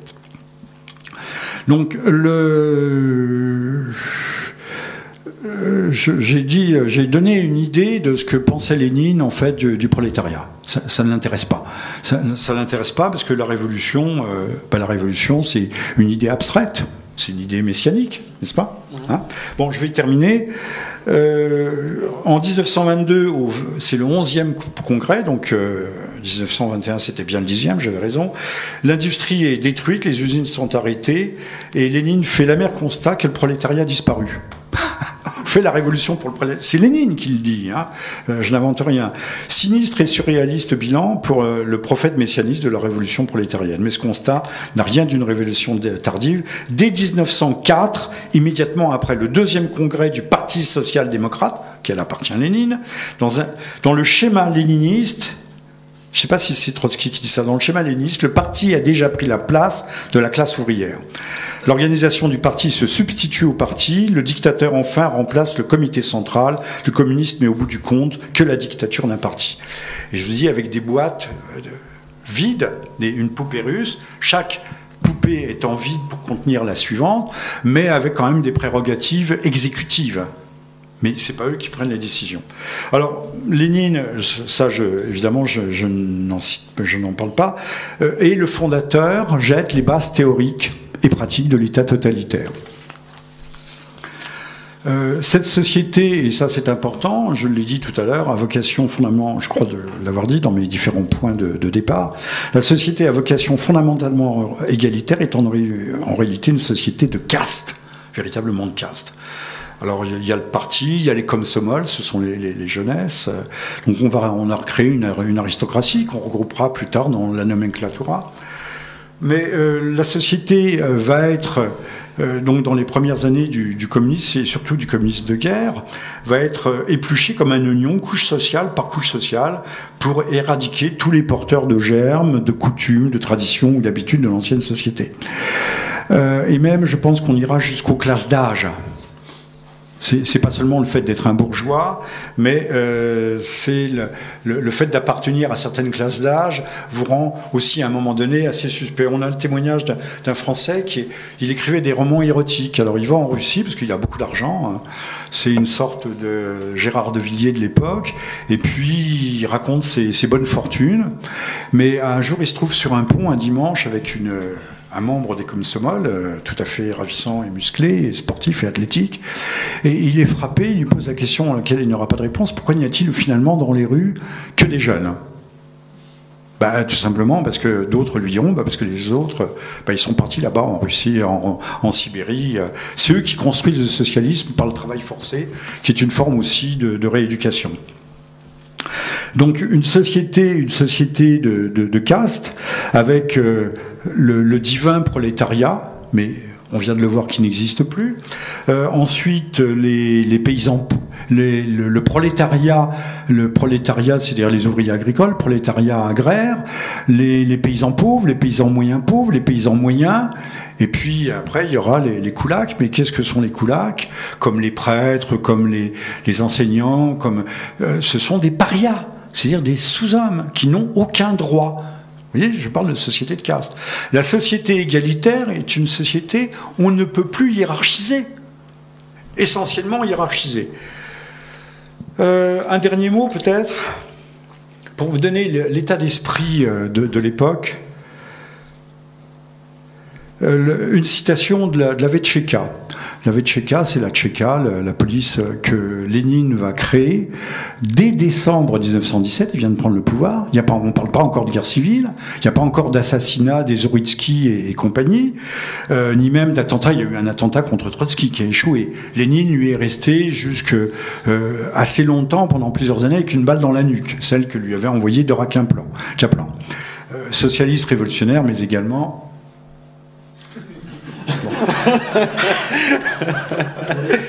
euh, il faut dire que tout le monde n'était pas d'accord avec les bolcheviks et que ces bolcheviks qui, condamnaient à mort les, ceux qui avaient des réticences à l'égard de la communauté messianique voyaient le danger, le, le, danger à venir et que il y a vraisemblablement eu une sorte de sang hydrin à Novgorod. Le sang hydrin, c'est une, réunion euh, religieuse euh, euh, des, juifs talmudiques, des juifs rabbiniques, qui ont décidé la guerre contre les juifs messianiques, athées, athée mais messianique, euh, qu'étaient les, les bolcheviks. D'où l'attentat de Dora Kaplan, entre autres, les attentats contre Trotsky qui échoueront, l'assassinat d'Oritsky et de bien d'autres. Ce sont des dizaines, des dizaines de, de, de cadres du parti qui sont éliminés. Euh, donc euh, pour parler de la Vetcheka, qui va être je, n'ai pas insisté tout à l'heure dessus, mais qui est au fond le, pilier, l'un des fondements du pouvoir, euh, du pouvoir totalitaire qu'invente, que, crée, que fonde, qu'imagine notre ami Lénine, notre ami entre guillemets. la Vetchika a pour objet et unique objet la terreur de masse, comme instrument et promesse d'un monde meilleur, nouveau, régénéré, purifié. Je vous livre une, et je termine, je conclus là-dessus, une pièce maîtresse de, de, la langue qui est publiée le 18 août 1919 dans le Krasny Mech, c'est de Kiev, donc c'est publié en Ukraine, le glaive rouge. Alors, citation, écoutez, ça vaut le détour. Nous rejetons les vieux systèmes de moralité et d'humanité inventés par la bourgeoisie dans le but d'opprimer et d'exploiter les classes inférieures. Sauf qu'il n'y aura plus de classe inférieure du tout. Notre moralité n'a pas de précédent. Notre humanité est absolue. Car elle repose sur un nouvel idéal, de point, détruire toute forme d'oppression et de violence. Pour nous, tout est permis, car nous sommes les premiers au monde à lever l'épée, non pas pour opprimer et réduire en esclavage, mais pour libérer l'humanité de la bourgeoisie pirate, en étendant l'étendard rouge en, brandissant l'étendard rouge, le drapeau de la Révolution. Puisque seule la mort finale, au sens propre, physique, du vieux monde peut nous libérer à tout jamais du retour des chacals. Euh, on ne peut mieux dire. Relisez, si vous ne l'avez jamais lu, Orwell, 1984, écrit en 1948, euh, et vous aurez, vous comprendrez aussi, et vous goûterez tout le sel de ce genre de déclaration. C'est au nom d'une humanité supérieure que l'on massacre tout le monde. Bon, Lénine n'a jamais construit le socialisme. La construction du socialisme, c'est la construction de l'État totalitaire. Le socialisme n'existe pas, c'est le servage. Staline va réinventer le servage ouvrier. C'est-à-dire que dans les années 35, un ouvrier qui arrive en retard est lourdement sanctionné, euh, celui qui est malade est lourdement sanctionné, celui qui n'a pas une productivité suffisante est sanctionné. sanctionné. C'est du servage. C'est-à-dire qu'il est attaché, comme le, le serf d'autrefois était attaché à la glèbe. Et eh ben il est attaché. Voilà. Euh, donc euh, voilà ce qu'est le socialisme réel, et ça serait bien que ceux qui ne s'en souviendraient pas, que nous repassions la leçon aussi souvent que possible. Je vous remercie.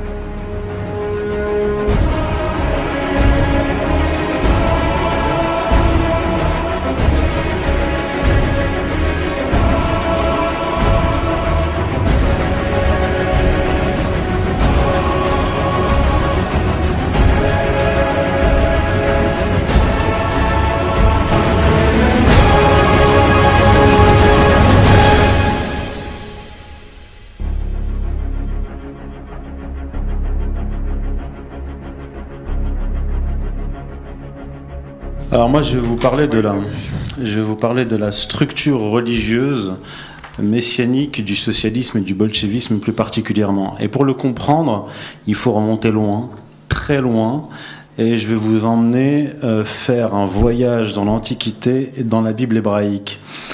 Parce que le, le, judaïsme se distingue fondamentalement du christianisme et de l'islam en ce qu'elle est une religion matérialiste dans le sens où la création, l'Éden, est sur terre.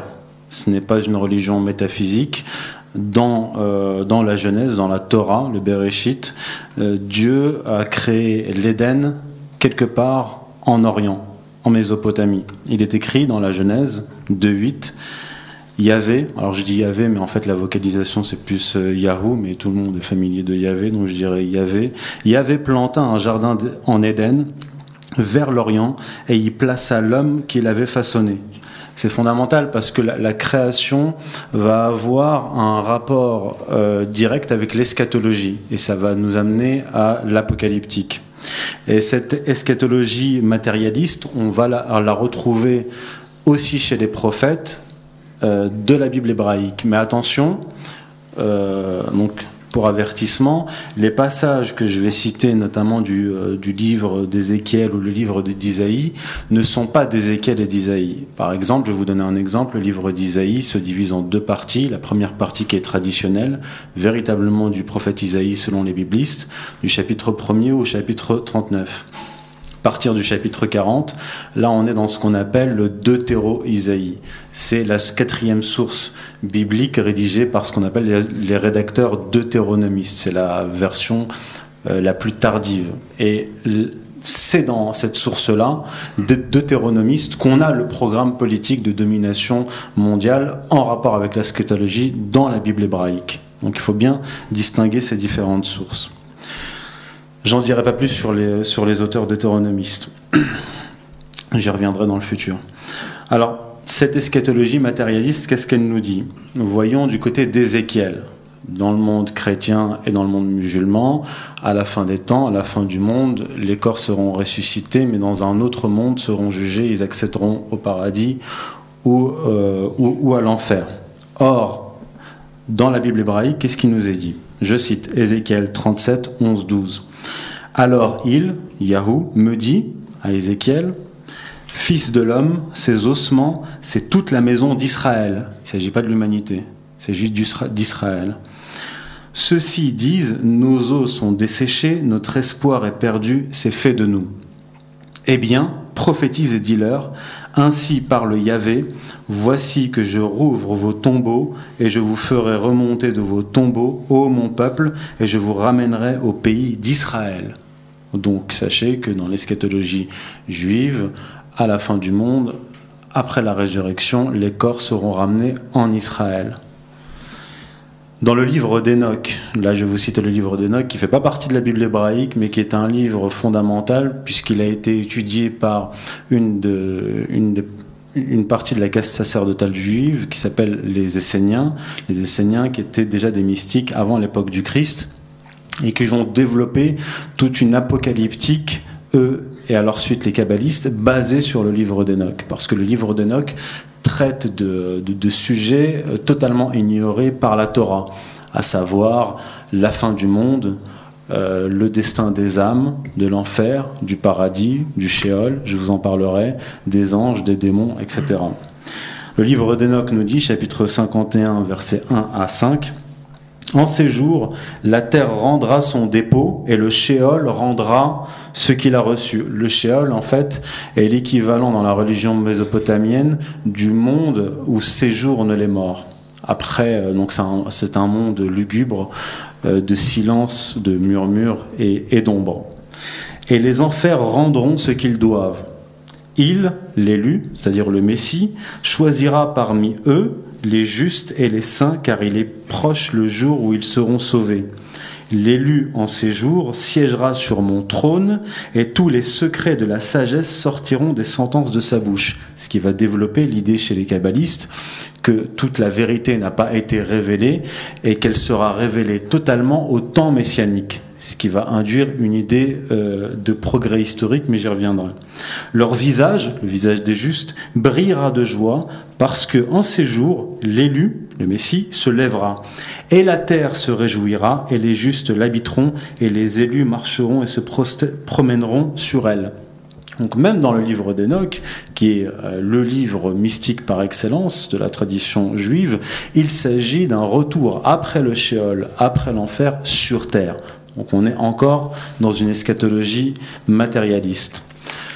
Donc entre l'histoire à proprement parler et ce monde eschatologique, il y a un fossé. ce fossé, ce sont les catastrophes, les révolutions, un bouleversement du monde. Et il est promis dans cette source deutéronomiste, notamment dans, le deutéronome, des récompenses. Pas à l'humanité une fois de plus, mais à une partie de l'humanité, à savoir les fils d'Israël.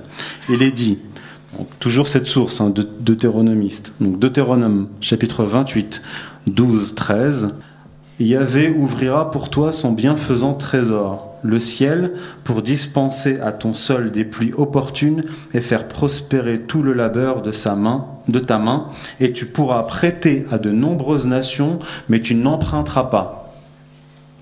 Tout le monde a compris.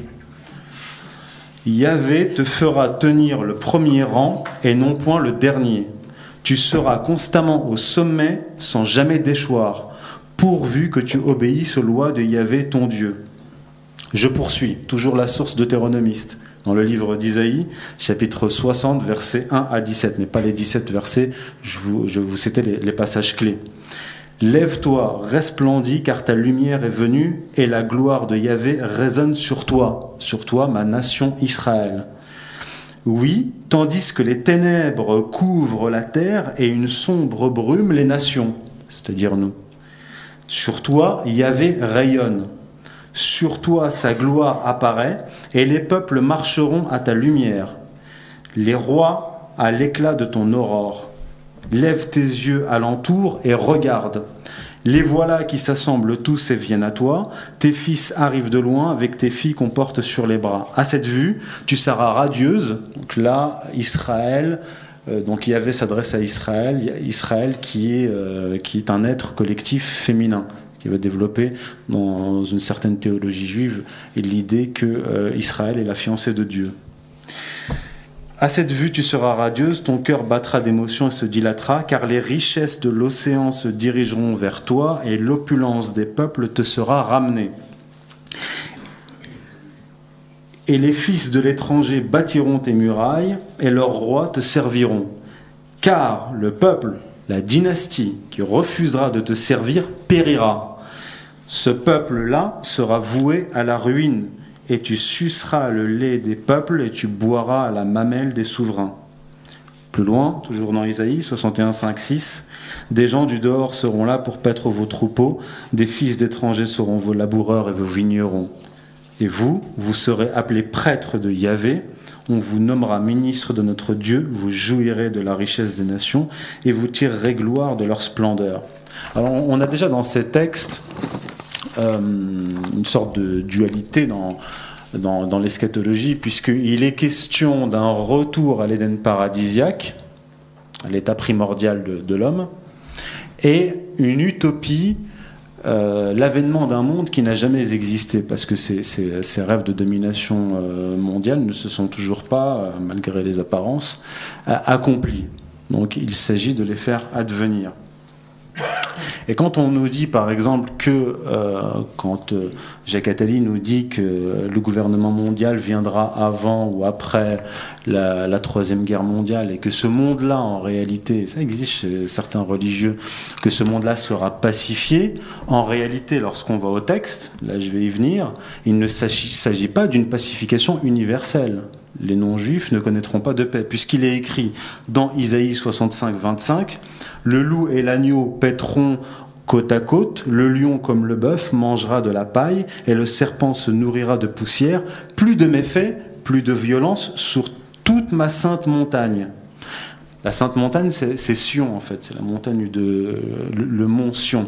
Donc, en fait, ce paradis terrestre, euh, tel qu'il est décrit dans la Genèse, et qui se situe quelque part en Orient, euh, entre euh, le Tigre, près du Tigre et de l'Euphrate, eh bien, ce monde-là, c'est Israël. Et ce monde de paix, cette paix n'est pas universelle, elle n'est connue que par Israël. Mais l'universalisation de ce monde-là va arriver très tardivement, notamment à la fin du XVIIIe siècle, mais je vais y revenir. Vous allez, vous allez comprendre pourquoi.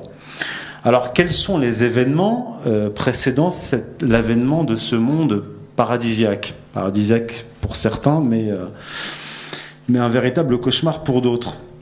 alors, je ne vais pas rentrer dans tous les détails, je vais vous citer un passage euh, d'un livre de Gershom Scholem, Le Messianisme juif, où il, où il, résume en fait les événements qui doivent être provoqués euh, avant la, la, fin, la fin du monde.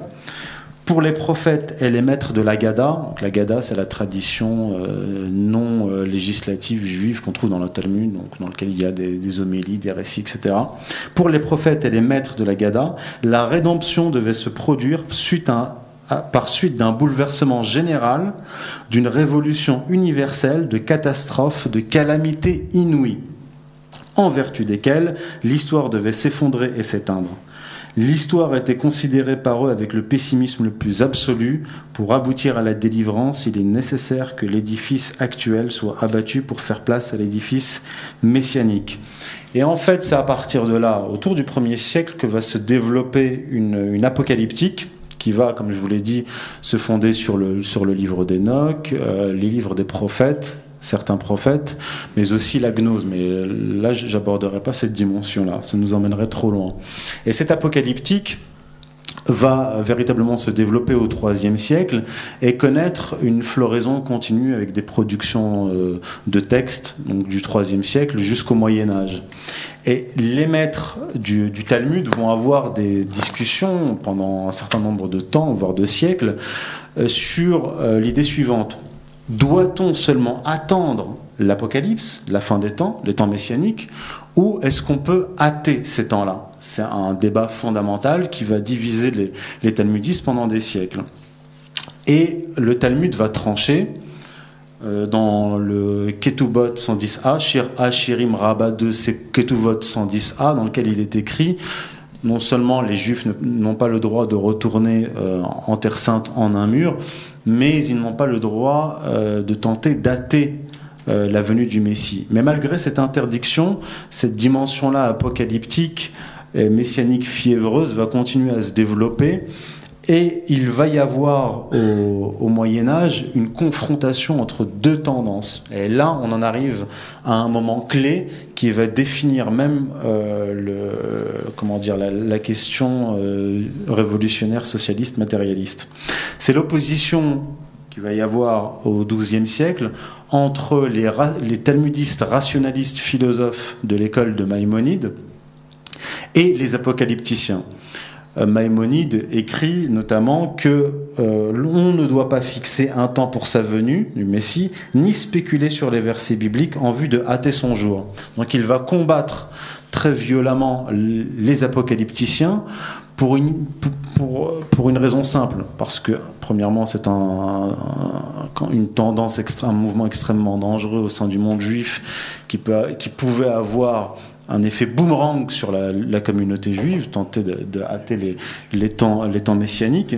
Mais en plus de cela, euh, l'apocalyptique juive contient euh, ce qu'on appelle l'antinomisme.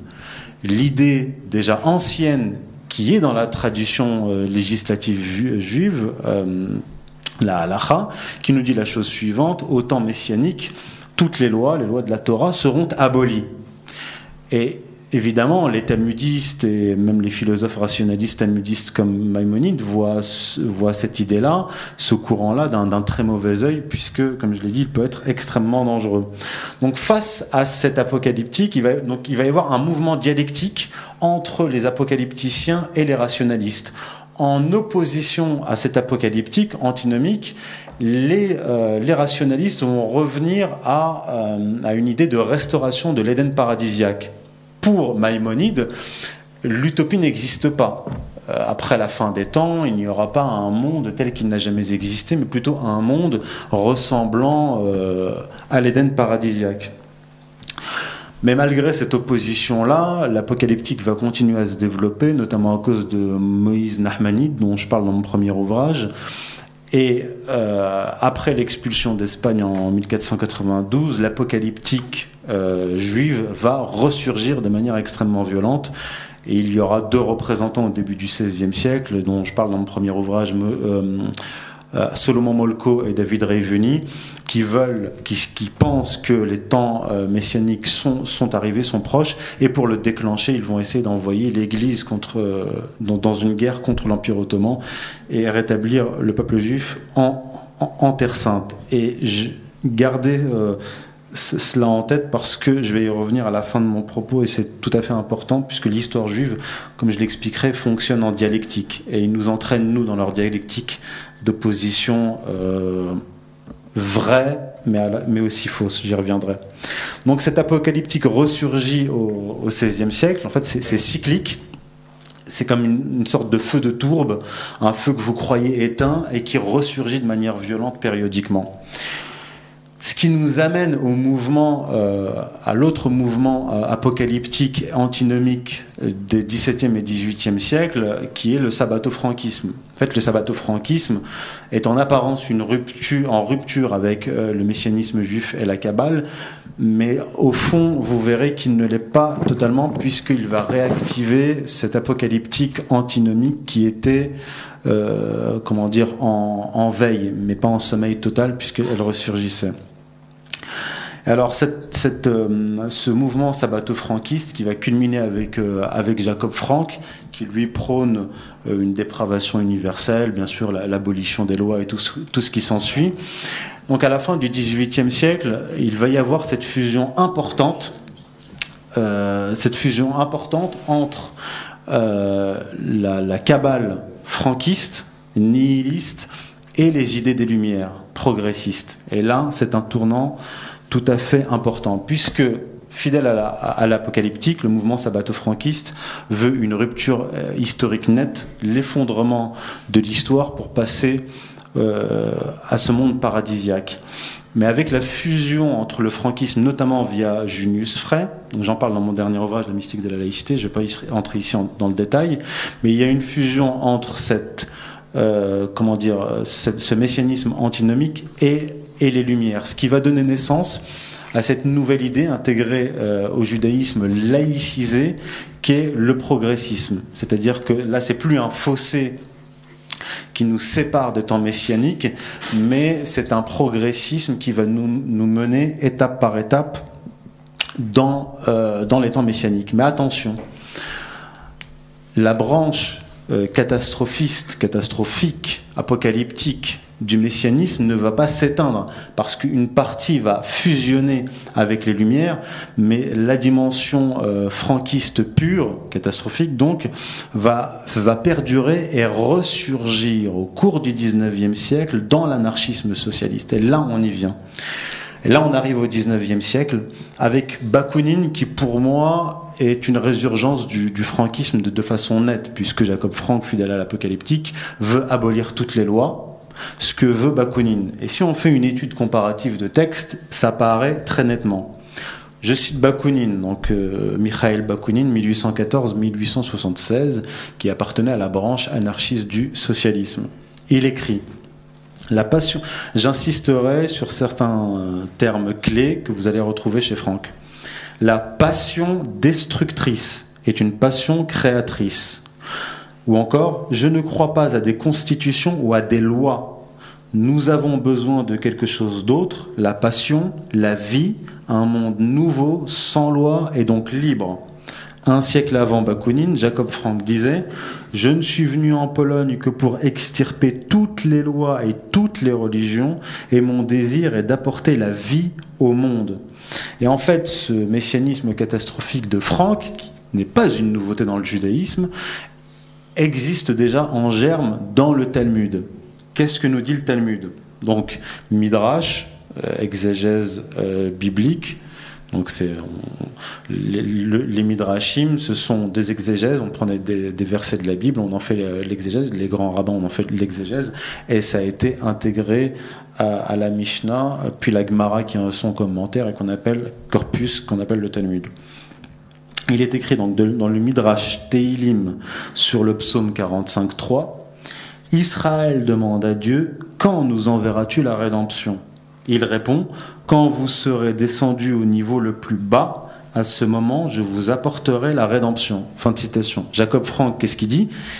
En fait, ce qu'il essaie de faire, c'est d'activer euh, cette prophétie talmudique. Il dit Je ne suis pas venu pour élever, je suis venu pour détruire et rabaisser toute chose jusqu'à ce que tout soit englouti profond, qu'il ne puisse descendre plus. Il n'y a pas d'ascension sans descente préalable. Et, ça, nous mène à, comment dire, à l'idée de tikkun qu'on va retrouver dans le socialisme. Qu'est-ce qu'est le, le tikkun?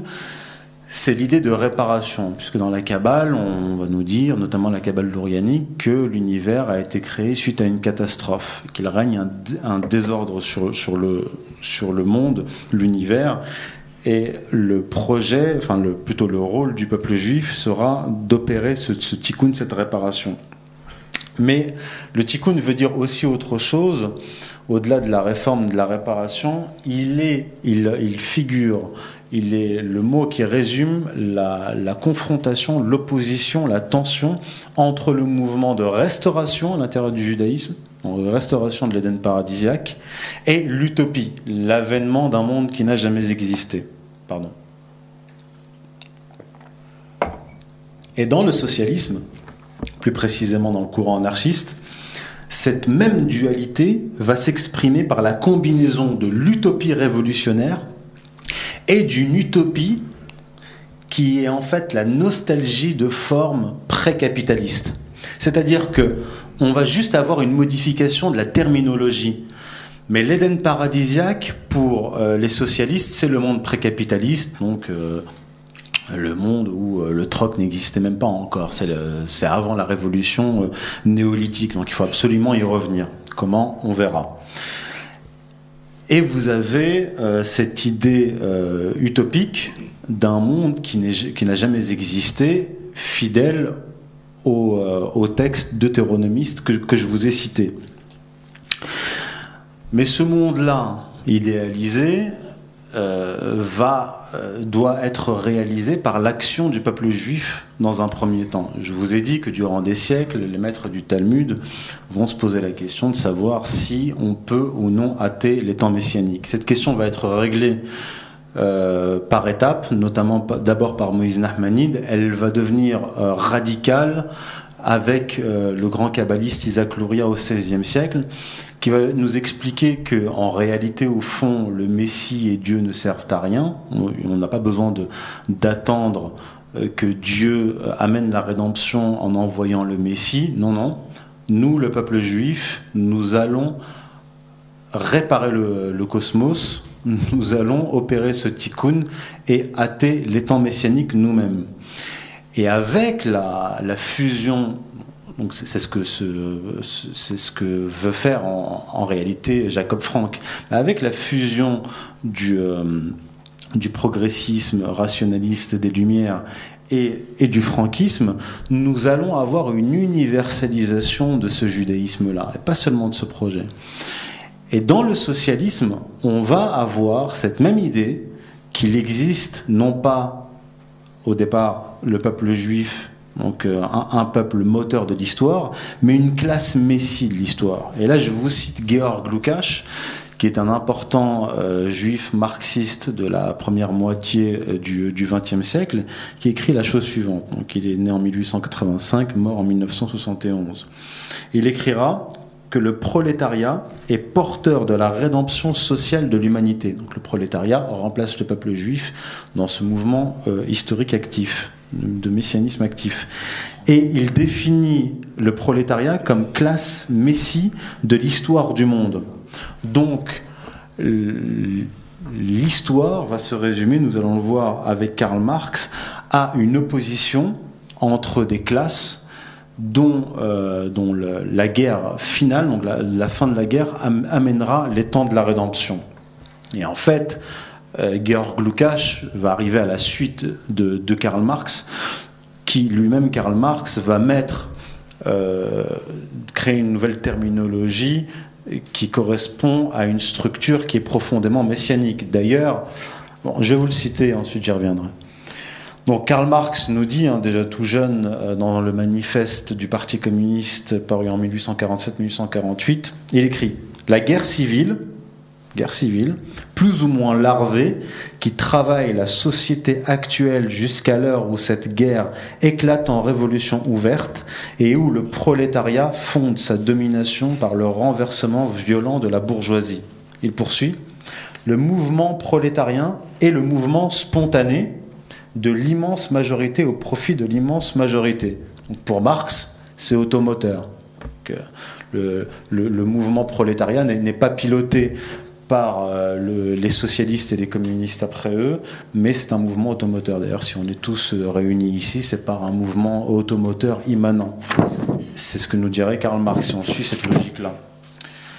Il nous dit donc ensuite, le prolétariat, couche inférieure de la société actuelle, ne peut se soulever, se redresser sans faire sauter toute la superstructure des couches qui constituent la société officielle.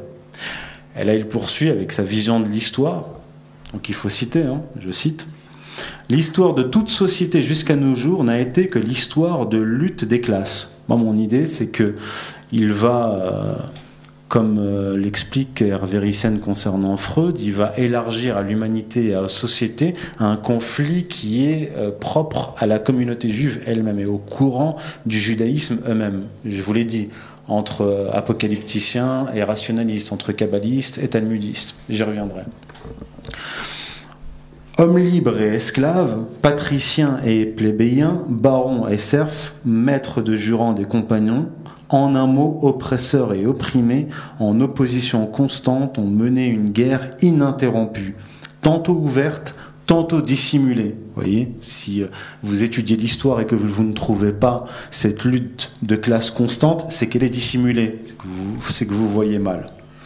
Une guerre qui finissait toujours soit par une transformation révolutionnaire de la société tout entière, soit par la destruction des deux classes en lutte. C'est un mouvement dialectique. Et si on reste à l'intérieur du monde socialiste, on voit que le socialisme lui-même, ces différents courants, avancent en dialectique comme à l'intérieur même du, monde juif. Si on oppose par exemple Karl Marx et Bakounine, ça apparaît très clairement. Pour Karl Marx, je l'ai cité, la guerre civile généralisée est un moyen d'instaurer une dictature du prolétariat. Mais pour Bakounine, l'anarchie est une fin en soi. Le monde idéal pour Bakounine, c'est un monde sans loi. Parce que, comme je vous le disais précédemment, si on est dans un monde, comme nous le dit le Deutéro Isaïe, où euh, il n'y a plus de guerre et il ne règne que la paix, à quoi bon servent les lois? Les lois, la Torah pour le peuple juif, euh, est totalement inutile puisque les lois sont là pour borner euh, le comportement de la communauté et plus largement ceux de, de l'humanité. Donc ces deux mouvements-là, euh, anarchisme comme fin et guerre civile comme moyen vont culminer et fusionner dans la révolution bolchevique, puisque la révolution bolchevique établira par la guerre civile, par le chaos, un État centralisateur totalitaire dit de dictature du prolétariat. D'ailleurs, euh, et là j'ai des citations à, l'appui, les socialistes juifs eux-mêmes du XXe siècle, qui sont témoins de la révolution bolchevique, vont eux-mêmes voir la révolution bolchevique comme l'avènement des temps messianiques. C'est pas moi qui, qui invente tout ça, c'est eux-mêmes qui le disent. Je vais citer Marianne Weber, l'épouse du sociologue, qui décrit le Georg Lukács des années 1912-1917 comme un penseur agité par des espoirs eschatologiques dans la venue du nouveau Messie, et pour lequel, donc Georg Lukács hein, écrit, un ordre social fondé sur la fraternité est la précondition de la rédemption. J'ai d'autres citations, mais euh, même de Georg Lukács.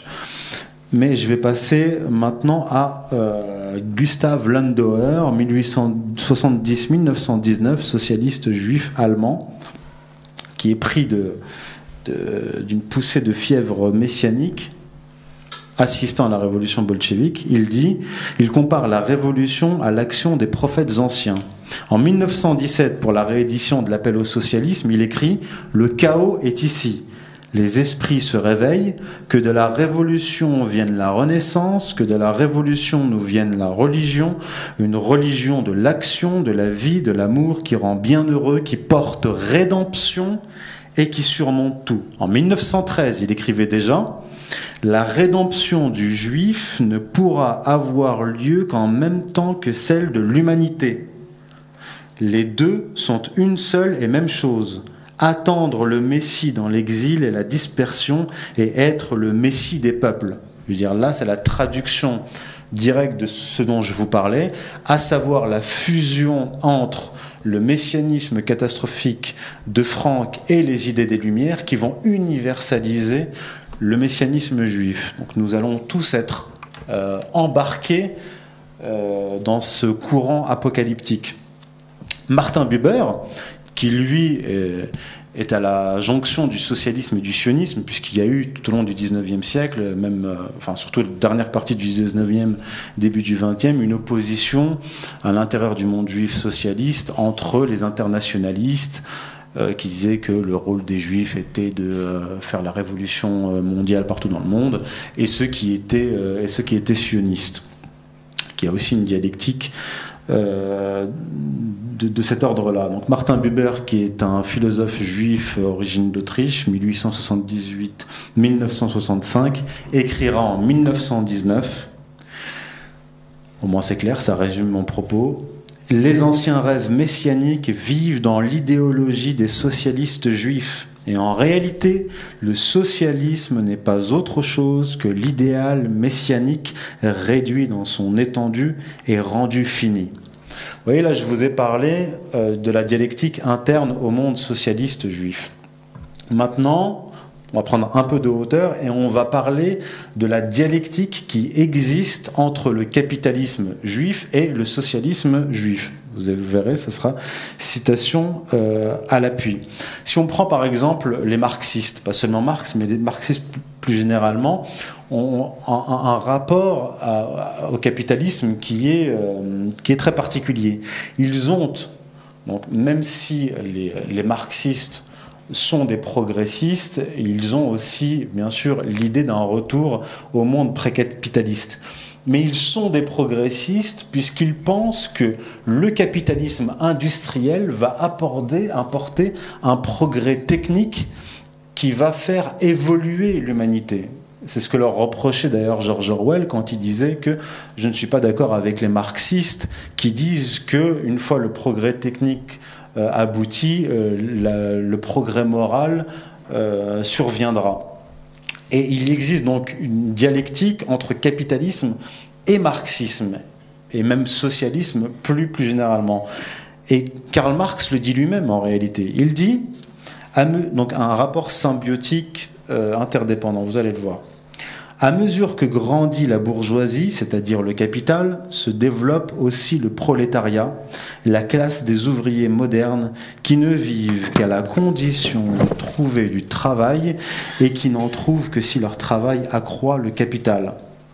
Donc le socialisme et le capitalisme, selon Marx lui-même, sont interdépendants et organiquement liés via la bourgeoisie qui représente le capital et le prolétariat qui représente euh, le socialisme, mais le prolétariat qui n'a rien demandé aux socialistes. Donc Marx appelle de ses voeux, je l'ai dit, je l'ai cité, une guerre civile mondiale pour abattre ce monde euh, de classe du capitalisme et de la bourgeoisie pour faire advenir un monde idéal qu'il appelle la dictature du, prolétariat. Et si on cite par exemple Bernard Lazare, qui écrivait en 1894, donc son livre euh, L'antisémitisme, son histoire et ses causes, on voit que Bernard Lazare avait, très bien perçu cette, euh, cette dialectique, cette opposition. Je vais vous le citer parce que c'est, euh, il faut vraiment retenir ces citations. C'est, tout à fait évocateur je, commenterai. Il dit à propos de Karl Marx, donc Bernard Lazare était juif, hein, euh, Marx, se descendant d'une lignée de rabbins et de docteurs, hérita de toute la force logique de ses ancêtres. Il fut un talmudiste lucide et clair, que n'embarrassèrent pas les minuties niaises de la pratique. Un talmudiste qui fit de la sociologie et appliqua ses qualités natives d'exégète à la critique de l'économie politique. Il fut animé, là c'est important, il fut animé de ce vieux matérialisme hébraïque qui rêva perpétuellement d'un paradis réalisé sur la terre, comme je vous l'ai expliqué, et repoussa toujours la lointaine et problématique espérance d'un Éden après la mort. Et il dit, parlant de cette opposition entre capitalisme représenté par des riches juifs et euh, socialisme représenté par des riches juifs aussi, il dit quant à l'action et à leur influence dans le socialisme contemporain, elle fut et elle est, on le sait, fort grande. On peut dire que les juifs sont aux deux pôles de la société contemporaine. Ils ont été parmi les fondateurs du capitalisme industriel et financier et ils ont protesté avec la véhémence la plus extrême contre le capital. À Rothschild correspondent Marx et Lassalle. Au combat pour l'argent, le combat contre l'argent. Et le cosmopolitisme de l'agioteur devient l'internationalisme prolétarien et révolutionnaire. Là, il a tout dit. Il a simplement oublié cette, euh, cette dimension-là qui est extrêmement importante, cette idée d'opposition, cette idée de dialectique qui est un moteur de l'histoire juive, mais aussi de notre histoire, malheureusement. Et j'y reviendrai. Alors, c'est vrai, Hervé Rissen l'a montré dans, son documentaire, Solzhenitsyn aussi, Jean-Michel en a parlé. Il y a une surreprésentation juive euh, euh, dans la révolution bolchevique dans le premier gouvernement soviétique. Mais déjà, quand on remonte en amont, en 1864, Karl Marx fonde l'international à Londres, ce qui est déjà étrange. Euh, vous combattez le capitalisme et vous fondez l'international communiste dans la capitale même du, euh, du, capitalisme international, ce qui, est, ce qui peut paraître euh, étrange si on ne voit pas l'histoire telle que je, suis en train de, la présenter aujourd'hui.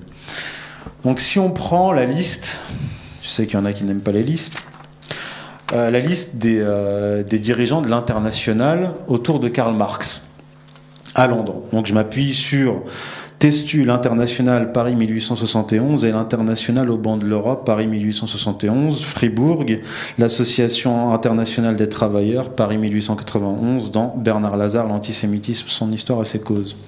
Alors on a Karl Marx, secrétaire pour l'Allemagne et pour la Russie de l'international. James Cohen, secrétaire pour le Danemark. Neumayer, secrétaire du bureau de correspondance à l'Autriche. Fribourg, qui fut l'un des directeurs de la Fédération parisienne de l'international, dont firent partie aussi Loeb, Altmaier, Lazare et Armand Lévy. Léon Frankel, qui dirigea la section allemande à Paris. Cohen, qui fut délégué de l'Association des Césariers de Londres au congrès de l'international tenu à Bruxelles en 1871. Philippe Cohenen, qui fut, au, même congrès délégué de la section anversoise de l'international, etc., etc. Je ne citerai pas non plus euh, le livre de Salluste qui s'appelle Les origines secrètes du bolchevisme, où euh, disait que déjà dans les années 1840, aux annales franco-allemandes en France, autour de Karl Marx, tous les jeunes réfugiés d'Allemagne qui ont travaillé autour de lui étaient tous d'origine juive, mais aussi, surtout, tous issus de familles talmudistes. Alors, il apporte pas les documents qui le prouvent, mais par contre, si on va à Solzhenitsyn, qui lui avait remarqué que dans les années 1870-80, les révolutionnaires juifs étaient pour beaucoup issus de familles de rabbins talmudistes, dont les pères ou les oncles étaient des talmudistes, ça, euh, ça, euh, corrobore le propos de Salluste, sachant que Salluste écrivait son livre en 1930. Maintenant, cette collusion entre capitalisme et, socialisme, euh, elle, est, euh, elle est démontrée par les faits. Alors, je ne vais pas entrer dans le détail, je pense que Pierre va, va l'aborder. Oui, un peu, bon. Alors, je vais vous donner deux exemples. Par exemple, en 1905, durant la guerre russo-japonaise de 1904-1905, écoutez ça, le Britannique Sir Ewen Cameron, ancêtre de l'ancien Premier ministre David Cameron, président de la Hong Kong and Shanghai Bank, a joué un rôle clé pour faciliter le prêt de la famille Rothschild au Japon qui faisait la guerre à la Russie. Ce qui est intéressant, c'est qu'il joue l'intermédiaire entre les Rothschild et le Japon durant leur guerre contre la Russie, au moment même où va éclater la première tentative de révolution en 1905, à, laquelle euh, étaient déjà mêlés Staline, mais tous les autres euh, bolcheviques euh, euh juifs. Ce, document, enfin cette preuve est rapportée par Takahashi Korekyo, The Rothschild and Russo Japanese War. En 1917, alors là je ne vais pas rentrer dans le détail, euh, ça a été démontré par euh, Anthony Sutton. Léon Trotsky s'exila aux États-Unis le 13 janvier 1917. Il, il, a vécu là-bas à New York une vie très confortable, dans un excellent appartement. Il se déplaçait souvent en limousine. Et ce qui est intéressant, c'est que le président Woodrow Wilson, lorsque euh, en, en mars-avril, Trotsky va se rendre en Russie pour, euh, pour, participer à la révolution, euh, le président américain va lui fournir un passeport et il sera d'ailleurs accompagné d'autres révolutionnaires, de financiers de Wall Street, de communistes américains et d'autres personnages. Euh, Jean-Michel l'a dit, le gouvernement allemand a soutenu Lénine dans sa révolution et information qui est assez peu connue, rapportée par l'historien juif britannique euh, Simon Sebag Montefiore, dans son livre Le jeune Staline, il rapporte que la banque Crédit Lyonnais avait blanchi beaucoup d'argent pour euh, Lénine, pour les biens, euh, les, biens de la révolution bolchevique. Alors, je vais conclure. Je suis à 35, non 40 minutes. Donc, il est temps de conclure. Le projet messianique et apocalyptique du judaïsme, on l'a vu, s'enracine dans la Bible hébraïque et se réalise par un mouvement dialectique interne au monde juif. Et si on se penche sur l'histoire juive depuis l'Antiquité, on voit qu'il est fait d'opposition, d'opposition dialectique, et à partir euh, de l'époque, à partir du 1er, 2e, 3e siècle, avec l'émergence de la Kabbale et euh, son opposition, plutôt l'opposition des talmudistes à la Kabbale, là, il va y avoir une véritable histoire dialectique à l'intérieur du monde juif, puisque euh, ces mouvements vont s'interpénétrer, les idées des uns vont influencer les autres, et euh, donner à des fusions successives du judaïsme à l'intérieur du monde juif. Alors, brièvement, cette histoire, elle remonte à Juda et Israël. Donc opposition entre Juda et Israël dans l'Antiquité. Opposition entre prêtres mochites et aaroniens. Opposition entre les exilés qui reviennent de Babylone et les autochtones judéens opposition entre les pharisiens et les sadducéens, les talmudistes et les kabbalistes, les rationalistes talmudistes et les apocalypticiens, les sabbato-franquistes et les talmudistes, les capitalistes et les socialistes, les internationalistes et les sionistes. Je conclurai avec deux petits paragraphes que j'ai écrits pour l'occasion.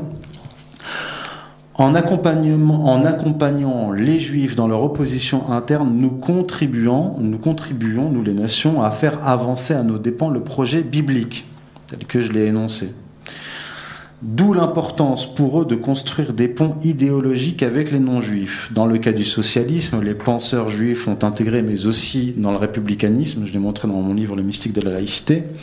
Dans le cas du socialisme, les penseurs juifs ont intégré le christianisme dans leur messianisme matérialiste afin d'entraîner les peuples européens et russes dans cette course apocalyptique. Puisque, je ne veux pas entrer dans le détail ici, chez les socialistes et les républicains, les penseurs, euh, le Christ n'est plus un Messie, mais, il est un révolutionnaire. D'ailleurs, il y a un livre au 19e siècle euh, qui, qui, a été écrit qui s'appelle euh, Le Christ des barricades. Donc, oubliez le jugement dernier, oubliez tout ça. En fait, le Christ est venu pour s'opposer à la première Église. C'est pour parce que pour eux, l'opposition entre le Christ et, et le Sanhédrin, c'est en réalité l'opposition entre les progressistes et l'Église. Vous voyez Donc en, fait, Jésus lui-même, à l'insu de son plein gré, combattait l'Église catholique. Ça, c'est. Euh, c'est assez euh, drôle d'écouter ça. Et on a la même chose même en Russie. On va avoir des, euh, des, fusions entre le messianisme matérialiste et, et le christianisme. Ça, c'est pour universaliser, comme l'a fait Junius Frey en fusionnant la Kabbale et, et, les évangiles, et comme l'avait fait déjà à la fin du Moyen Âge des kabbalistes euh, juifs qui vont se convertir au christianisme et créer la, la kabbale chrétienne, c'est créer des ponts entre ces deux mondes-là. Et il en est de même pour le monde musulman. Euh, il y a des courants réformistes qui nous disent qu'en fait le prophète était en gros un socialiste. Bref. Maintenant que le socialisme et le capitalisme ont fusionné idéologiquement et structurellement, c'est pas une vue de l'esprit, ça existe aux États-Unis. l'État américain est sous pilotage d'une oligarchie euh, industrielle et surtout financière. L'Union européenne est sous le pilotage de cette même oligarchie. En Chine, c'est un peu différent parce qu'il me semble, je ne suis pas un spécialiste, mais il me semble que c'est l'étatisme qui a soumis le capitalisme, alors que dans le cas européen et américain, c'est plutôt le capitalisme qui a mis au pas l'État. Ça a été démontré par l'économiste américain Kenneth, Galbraith dans son livre L'État prédateur. Donc maintenant que le socialisme et le capitalisme ont fusionné idéologiquement et structurellement, l'opposition en tout cas une des oppositions à l'ordre du jour pour faire advenir l'étang messianique est la guerre civile mondiale ethno-ethnico-religieuse en lieu et place de celle des classes et la guerre mondiale entre Occident, Orient, chrétienté occidentale contre orthodoxie, il faut pas l'oublier, mais aussi islam. C'est-à-dire que Karl Marx nous disait que euh, la dictature du prolétariat, les temps messianiques viendront par une guerre civile mondiale entre classes, mais là vous n'avez qu'à changer la terminologie, c'est entre races, entre groupes religieux, pour faire advenir cet temps messianique. Il faut comprendre, comprendre que cette histoire messianique, apocalyptique, fonctionne en dialectique, en opposition, souvent fabriquée. Et c'est pareil à l'échelle française. Vous avez des juifs de droite qui s'autoproclament euh, porte-parole des catholiques, des juifs de gauche porte-parole des musulmans, et ils nous envoient les uns contre les autres. Donc les ruines du monde sur lequel ils veulent instaurer un gouvernement mondial messianique. Je vous remercie.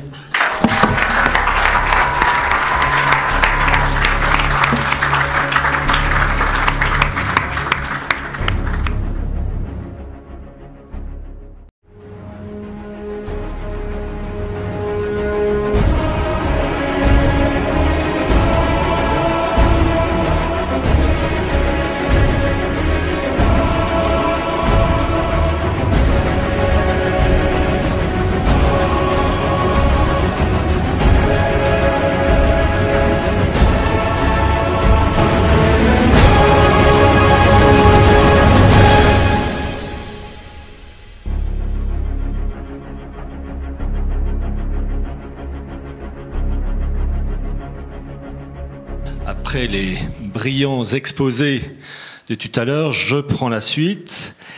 Donc, centenaire de la révolution bolchevique et aussi de centenaire de la création de la maçonnerie, euh, euh, comment dire, de centenaire de la maçonnerie.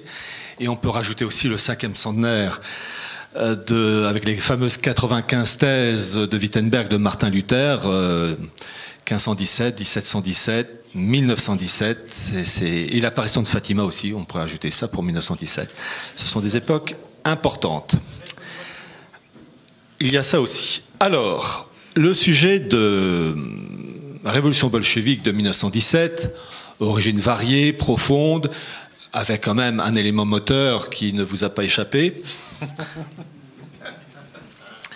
Et il n'empêche que cette révolution bolchevique de 1917 c'est une étape de la gouvernance mondiale en faveur d'un nouvel ordre mondial, ce fameux New World Order, qui, chose intéressante, a été euh, cité, affiché, il y a une dizaine de jours de ça, lors du fameux, club de Valdaï, avec, vous savez, les euh, réunions avec Poutine et des représentants de différents pays euh, européens ou asiatiques. Et c'est intéressant parce que cette réunion donc Poutine s'est exprimé vous pouvez euh, écouter la vidéo avec ensuite les interventions des autres euh, participants.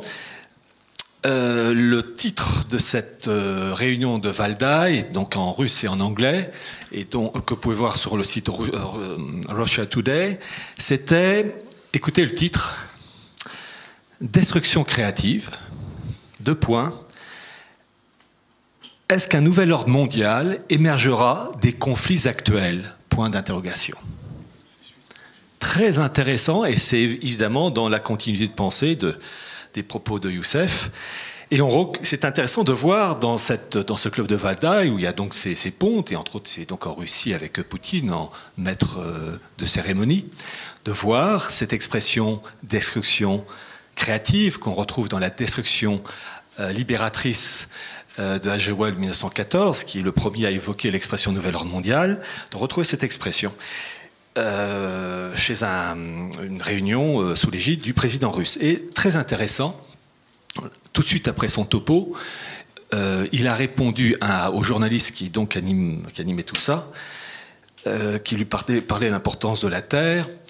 Poutine a mis en valeur d'une manière tout à fait positive dans, sa phrase et dans l'expression de son visage et de timbre de voix. Et vous pouvez l'écouter, je crois, c'est là, dans le site Russia Today, c'est 46e, 47e minute. Il a parlé de la Torah en termes euh, positifs, en disant, en parlant de l'importance de la terre, du sol, du territoire, il a dit La Torah nous dit que renoncer à son territoire, c'est un grand péché. Donc c'est peut-être un petit clin d'œil à la communauté Lubavitch avec Barel Lazare qui l'entoure face au Rothschild du monde occidental. Voyez-vous, on a cité tout à l'heure Alexandre Solzhenitsyn et l'excellente vidéo d'Hervé, qui est simplement euh, rien à dire, c'est parfait, c'est factuel désagréable pour certains, mais c'est authentique. Donc il faut s'y plier. L'homme est de faux mensonges, mais de glace à la vérité, comme disait Jean de La Fontaine. Et il y a une chose que je vais traiter, c'est pourquoi le couple, Nicolas II et sa femme, princesse allemande, Alix de Hesse-Darmstadt, qui s'appelait Alexandra Feodorovna, pourquoi ce couple a failli? Qu'est-ce qui s'est passé? Il y avait Rasputin et il y a eu quelque chose. Pourquoi ce couple qui était pieux, droit, euh, pourquoi il est tombé? Un peu comme Louis XVI et Marie-Antoinette. Alors, avant d'évoquer cette euh, chose-là, il faut évoquer des faits matériels. Voyez-vous, le, problème actuellement, c'est qu'on évoque toujours les faits matériels, mais on oublie aussi les faits spirituels. Et des, propos comme Youssef sont excellents pour souligner l'élément moteur à l'origine de, faits matériels. Oh, je ne vais pas me forcer. Hein. Voyez-vous, euh, on a cité Anthony Souton, ça a été réédité aux éditions Retour aux sources euh, en français, donc sur euh, le rôle de la City de Wall Street en faveur du nazisme et du communisme. Et on l'a dit, le président Wilson et l'administration Wilson, parce qu'il n'était pas seul évidemment, tous ces gens-là ont favorisé par exemple le départ de Trotsky vers la Russie, Petrograd. Euh, vous avez eu la création de la Croix-Rouge américaine à Petrograd pour officiellement euh, sauver euh, les indigents, les malheureux, mais qui en fait était un repère d'espions, et puis en même temps une possibilité de se faire de l'argent via de nombreux fonctionnaires américains et d'agents en tout genre comme Armand Hammer, entre autres, mais il y en avait bien d'autres. Il y avait William Boyce Thompson, par exemple. Vous avez eu le rôle de l'Allemagne avec euh, le chancelier Bedman Holweg qui a euh, signé l'accord permettant à Lénine de gagner en train Petrograd. Et l'Allemagne a joué un rôle décisif aussi dans la réussite de la révolution bolchevique. Et vous savez, il est toujours très intéressant de voir euh, derrière les faits l'esprit. Et il faut savoir lorsque Lénine est arrivé à Petrograd, il y a un comité d'accueil, en particulier un orchestre bolchevique qui était là pour l'accueillir et qui, a joué, donc un morceau de musique d'accueil. Devinez quel morceau de musique? C'est la Marseillaise. L'orchestre bolchevique a joué la Marseillaise au camarade Lénine. Il n'allait pas lui jouer l'Ave Maria de Schubert. Ou bien alors là, je comprends plus rien. Il a joué la Marseillaise. Pourquoi? Parce que les révolutionnaires, Lénine, Trotsky, etc., étaient les grands admirateurs de 1789. Robespierre, Marat, Saint-Just, etc. 1789 représentant la rupture dans la tradition, la rupture dans la transcendance. On revient toujours aux faits spirituels, avec ensuite des conséquences politiques, matérielles. Et donc c'est tout à fait logique que cet, euh, orchestre, bolchevique ait joué cette Marseillaise comme l'hymne parfait de la Révolution avec un grand R. Il faut rappeler aussi le rôle de grands financiers comme un juif suédois qui est banquier, qui s'appelait Olof Eichberg, qui va jouer un très grand rôle, et Anthony Sutton l'a parfaitement expliqué, dans le financement euh, du mouvement bolchevique, en particulier avec la création en 1921-22 euh, de la Ruscombank, qui est une banque soviétique, avec en particulier en son sein un Américain qui s'appelait Max May, chargé des relations internationales et qui était un agent euh, de Wall Street. Vous avez aussi la fameuse première ambassade soviétique de la toute jeune Union soviétique en 1919, ambassade qui n'était pas dans la capitale des États-Unis, Washington, mais à New York, en plein au 120 Broadway, euh, qui était le cœur euh, de, de l'oligarchie new-yorkaise. Et, chose intéressante, Anthony Sutton nous explique que euh, cette ambassade soviétique était dirigée non pas par un russe, mais par un allemand qui s'appelait Ludwig Martens, qui lui-même avait travaillé au sein d'une entreprise américaine euh, de, la, de Wall Street et euh, l'entreprise qui s'appelait Weinberg Postner. Donc c'est très intéressant de voir les liens entre ces apparentes oppositions, le, capitalisme américain et le communisme messianique euh, de Lénine et de sa clique.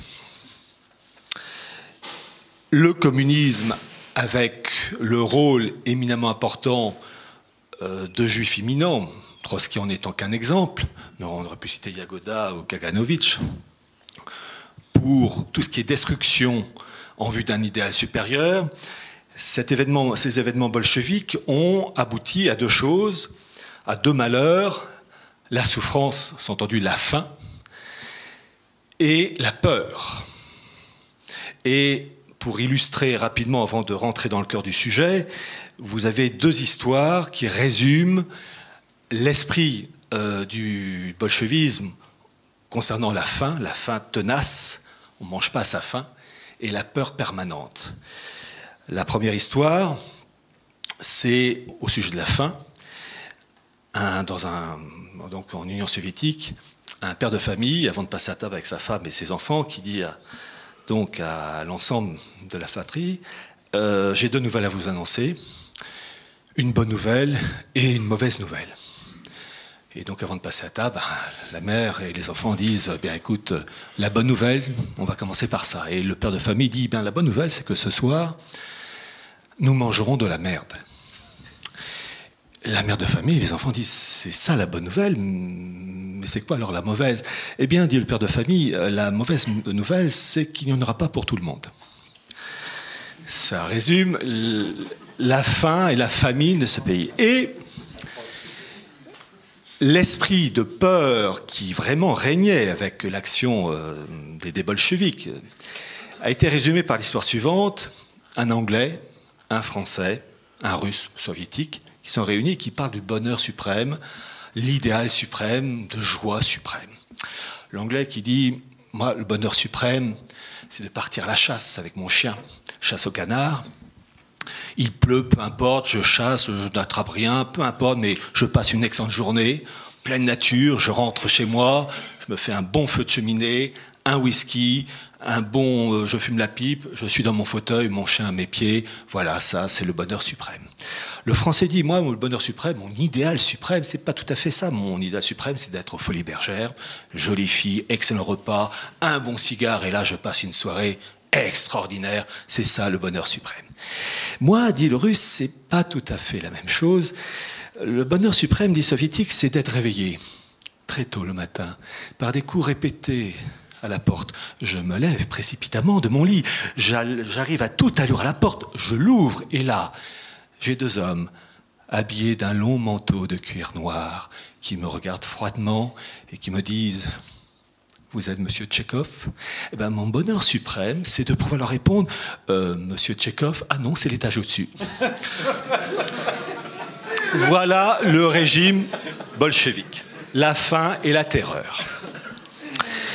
Il n'empêche qu'on va quand même parler du couple Nicolas II et de sa femme et des origines. Parce que pour comprendre la révolution bolchevique et du comportement de ce couple, il faut remonter en arrière. Voyez-vous, très rapidement, vous avez deux judaïsmes, le judaïsme d'avant le Christ et un nouveau judaïsme qui voit le jour, en chiffre arrondi, entre 100 et 500 après Jésus-Christ, avec, sous l'action du rabbin Akiba, la mise en place euh, du Talmud, Mishnah, Gemara, Mishnah les écrits du Talmud, Gemara les commentaires, euh, travaux qui continuent après Akiba et qui en gros se terminent en 500. Bon.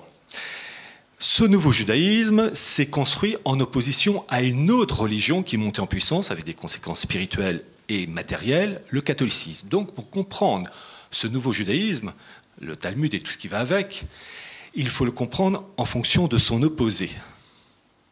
C'est-à-dire qu'il faut connaître le catholicisme pour comprendre qu'est-ce que le euh, judaïsme talmudique n'aime pas.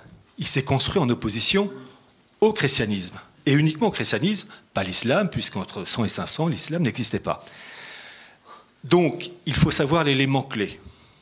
L'élément clé que le judaïsme talmudique déteste, à bord, c'est le principe de l'incarnation. Le fait qu'il y ait eu un homme, appelé Messie, qui s'est présenté comme fils de Dieu incarné, le Christ.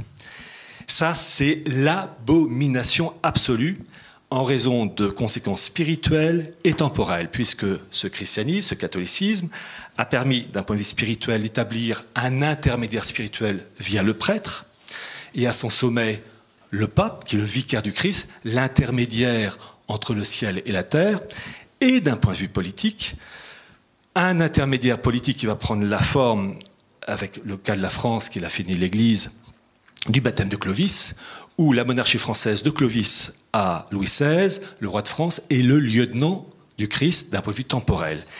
Et donc, ce christianisme a instauré un modèle extraordinaire, unique, que la nouvelle synagogue déteste. C'est-à-dire que euh, le christianisme a mis en place un intermédiaire qui repose sur l'existence d'un Messie, le Christ, qui se présente comme fils de Dieu incarné. Cette chose-là doit être détruite, car pour le juge talmudique, le vrai Messie n'est pas arrivé, il l'attend toujours, et la finalité, c'est, et c'est le résumé spirituel et politique de la synagogue depuis 2000 ans, faire du peuple juif le peuple prêtre, intermédiaire unique entre le Dieu unique et le reste de l'humanité non juive, encadré par les lois noachites, c'est-à-dire les lois pour les non-juifs, ce, peuple, euh, cette humanité non juive, se retrouvant au seuil d'un temple restauré, le tout avec un Messie universellement reconnu par la synagogue.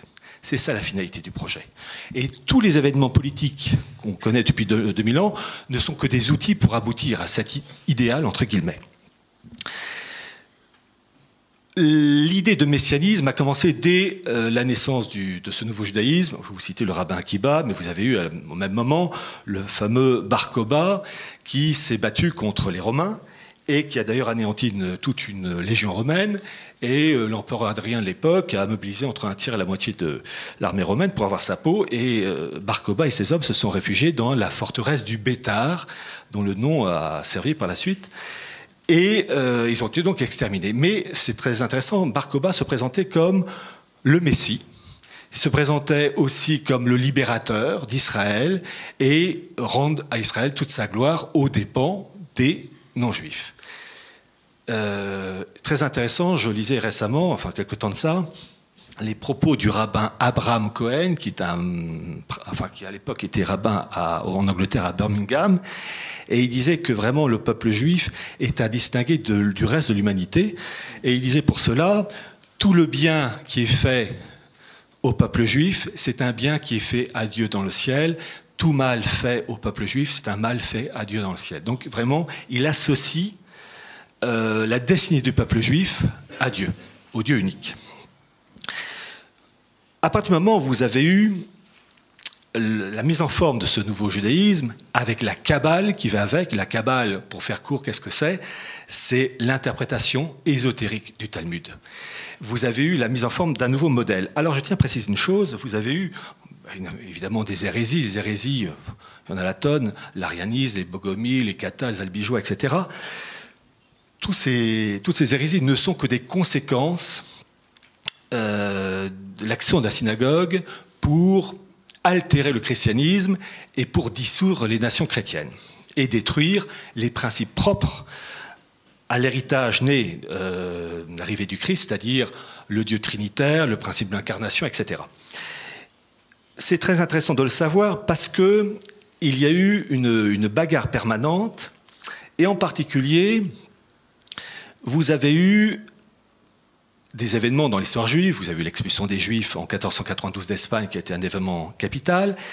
Et euh, je reviens très rapidement à ce petit élément que je vous citais à l'instant, l'exemple de la cabale chrétienne. Vous avez eu cette volonté de créer un une sorte de pont entre les juifs et les chrétiens, dans le sens en disant que la Kabbale euh, qu'on trouve, euh, selon les juifs, euh, dans l'Ancien Testament, peut servir pour les chrétiens, et il ne faut pas tomber dans ce piège, parce que vous avez eu, des, par exemple, des juifs au XIXe siècle qui se sont convertis au catholicisme, je pense à un rabbin, le rabbin Paul David Drac, qui à titre personnel, sans vouloir remettre en, cause sa conversion, a dit des choses tout à fait justes contre euh, le Talmud, etc. Mais il a mis en valeur cette cabale chrétienne et il ne faut pas tomber là-dessus, euh, dans ce piège, dans ce sens que, euh, comment dire, le dépôt de la foi dans le catholicisme est clos avec Saint Jean. C'est-à-dire qu'on ne peut rien enlever, rien rajouter, ne serait-ce qu'une virgule. Et ces gens-là voudraient, par des moyens détournés, modifier euh, l'héritage né du, Christ avec la tradition de l'Église et y introduire une cabale chrétienne. Il ne faut pas tomber dans ce piège euh, parce que c'est une manière subtile de dissoudre et d'affadir le système. Et c'est en particulier, je vous dis, l'ex-rabbin Drac, mais il y a d'autres qui ont euh, repris le, le, modèle. Bon. Très rapidement, vous avez eu, on l'a cité, une, suite à la l'expulsion des Juifs d'Espagne en 1492, qui a constitué un choc terrible pour la communauté juive, vous avez eu une refonte dans le judaïsme avec Isaac Luria, qui a donc lancé l'idée que le peuple juif était le peuple qui pouvait agir par lui-même pour faire venir le Messie via différentes méthodes d'action. Et vous avez eu par la suite au XVIIe siècle euh, Sabbatai une branche du judaïsme qui, euh, qui, s'est convertie faussement à l'islam dans le but euh, d'agir et de pervertir le système de l'intérieur. Et puis vous avez eu en particulier au XVIIIe siècle une autre personne qui est le fameux Jacques Franck, 1726 1791, qui lui s'est converti faussement au catholicisme et dont l'objectif était, lui et ses amis, de pervertir de l'intérieur le catholicisme en lien avec le sabbatianisme qui touchait le monde musulman. Je vais vous citer un document extraordinaire, unique, c'est la première fois qu'il est cité, j'ai eu la chance de l'avoir. Il y a un institut aux États-Unis, le Jewish Institute à Cincinnati, plus précisément, dirigé par des, spécialistes du judaïsme, et vous avez un spécialiste du monde de, tout ce qui est Talmud et Kabbale, qui s'appelait Ben Zion Warholder. Lui et son équipe, ils ont trouvé trois pages, trois feuillets écrits de la main de Jacob Frank et trois de ses disciples alors je vais vous lire le petit passage, parce que c'est sorti en 1982, euh, volume 53 d'une revue scientifique de cet institut. Donc il part d'un document comportant quatre pages. Les pages 1 et 2 comprennent 30 lignes chacune, la page 3 28 lignes et la page 4 15 lignes, ce qui représente au total 103 lignes. Les auteurs de la lettre, entre autres d'être euh, Jacques Franck, les auteurs de la lettre, dont les noms apparaissent sur les trois dernières lignes du document, sont Shlomo ben Elisha Shor, son frère Nathan Nata et Yerouam Ben Anania, qui ont pris la tête du mouvement franquiste après la mort de leur maître, Jacques Franck, en 1791. Ce document est extraordinaire, pourquoi?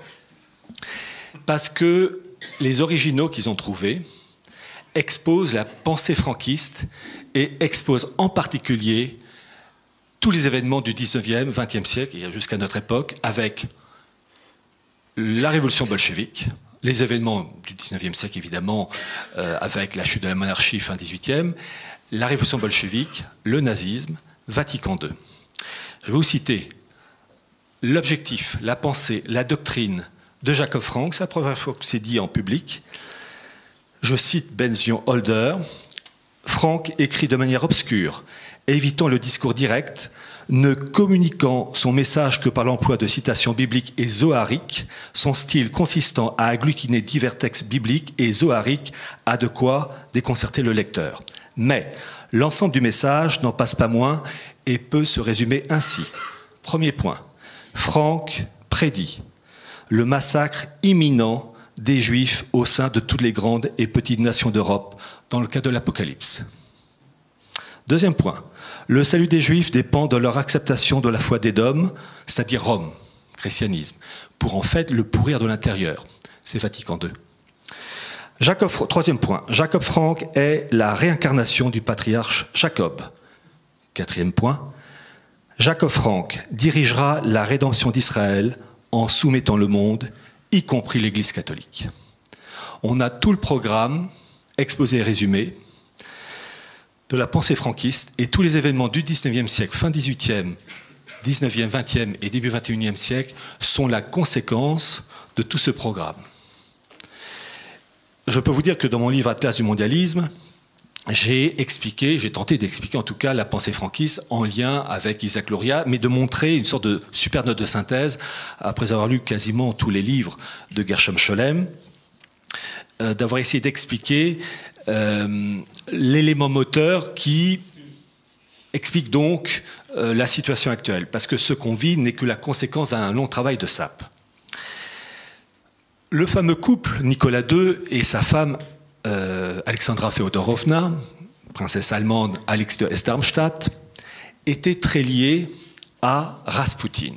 Rasputin, moine débauché.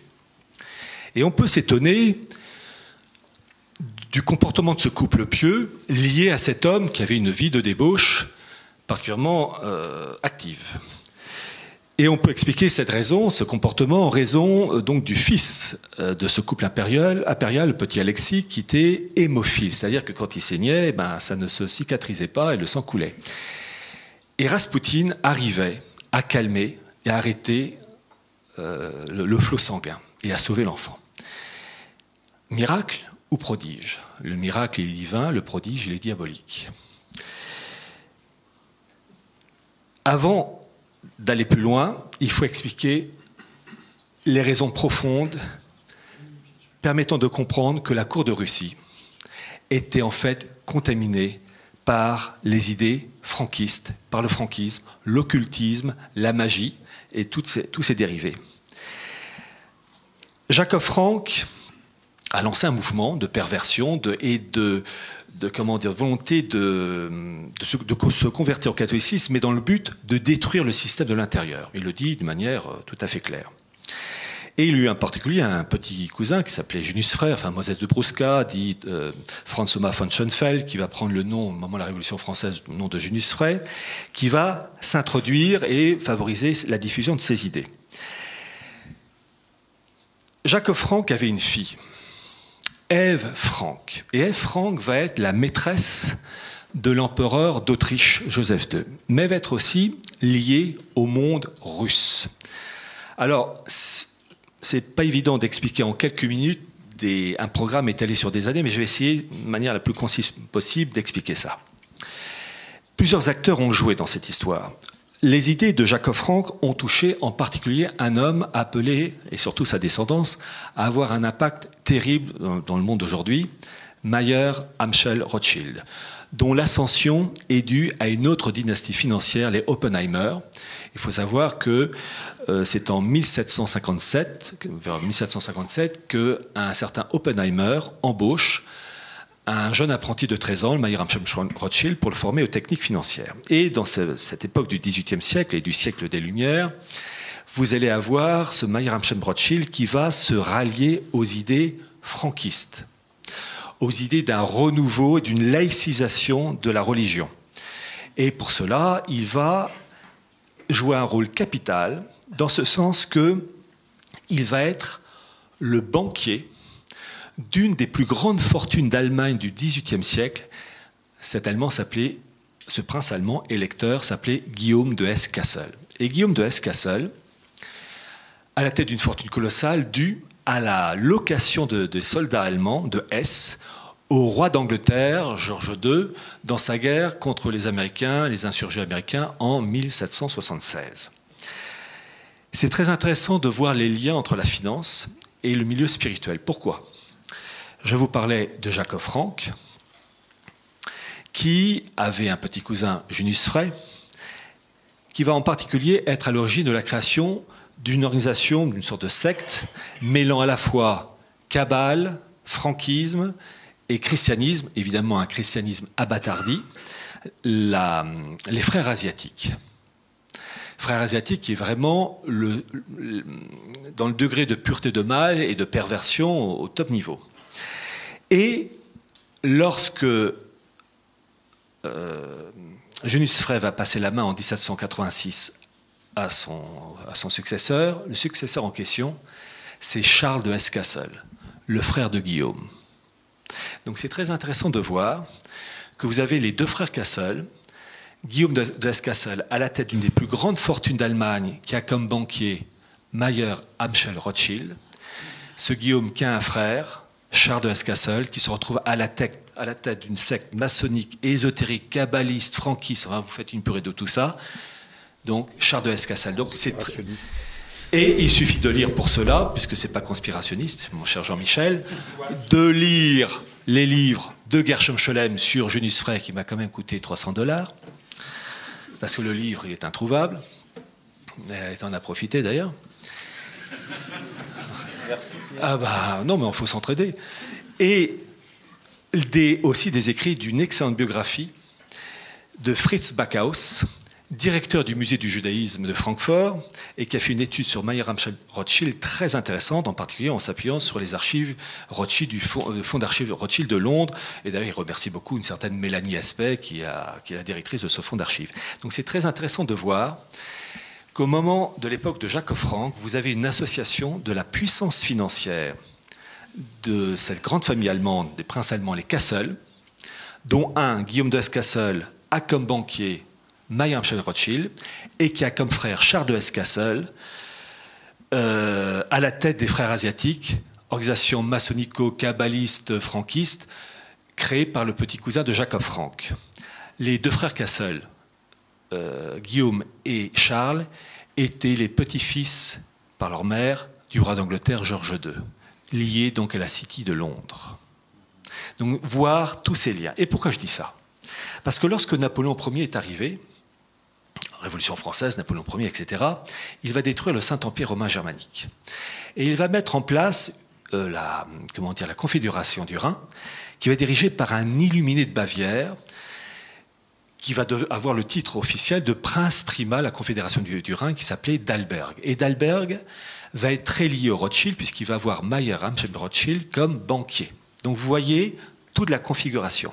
Et vous avez un autre personnage qui intervient, c'est le consul allemand au service du tsar, ah, on va commencer à avoir la petite connexion, Alexandre Ier, qui s'appelait Simon Maurice von Bettmann, protestant, donc le protestantisme, je le rappelle, c'est toujours du christianisme judaïsé, qui travaille main dans la main avec le tsar en tant que consul, mais aussi avec Dalberg, financé par, euh, comment il s'appelle, euh, Mayer Rothschild, et donc tout un relais politique, financier et d'espionnage. Et pourquoi je dis ça? Parce que je vous ai dit que euh, Jacques Franck avait une fille, Ève. Et après la mort de Jacques Franck en 1791, sa fille, Ève, va continuer à avoir une cour et à influencer euh, la politique par des rencontres, etc. Et chose très intéressante, en 1813, la fameuse bataille des nations, Napoléon est battu et dans sa fuite, il va passer dans la maison, dans la propriété de Simon Maurice von Bettmann, le consul allemand au service du tsar. Il quitte cette maison et quelques jours plus tard, Alexandre Ier arrive et rencontre Simon Maurice von Bettmann pour voir qui? Ève Franck et discuter avec elle. Et c'est très intéressant de lire qu'en fait, le tsar Alexandre Ier était imprégné d'un idéal maçonnico-ésotérique. Il voulait le syncrétisme entre le judaïsme et le christianisme. chose qui était soutenue par Mayer Amschem Rothschild, qui avait en particulier un de ses collaborateurs qui s'appelait Zygmunt Geisenheimer, qui a été le premier à créer au tout début du XIXe siècle les premières loges maçonniques euh, réunissant à la fois chrétiens et juifs.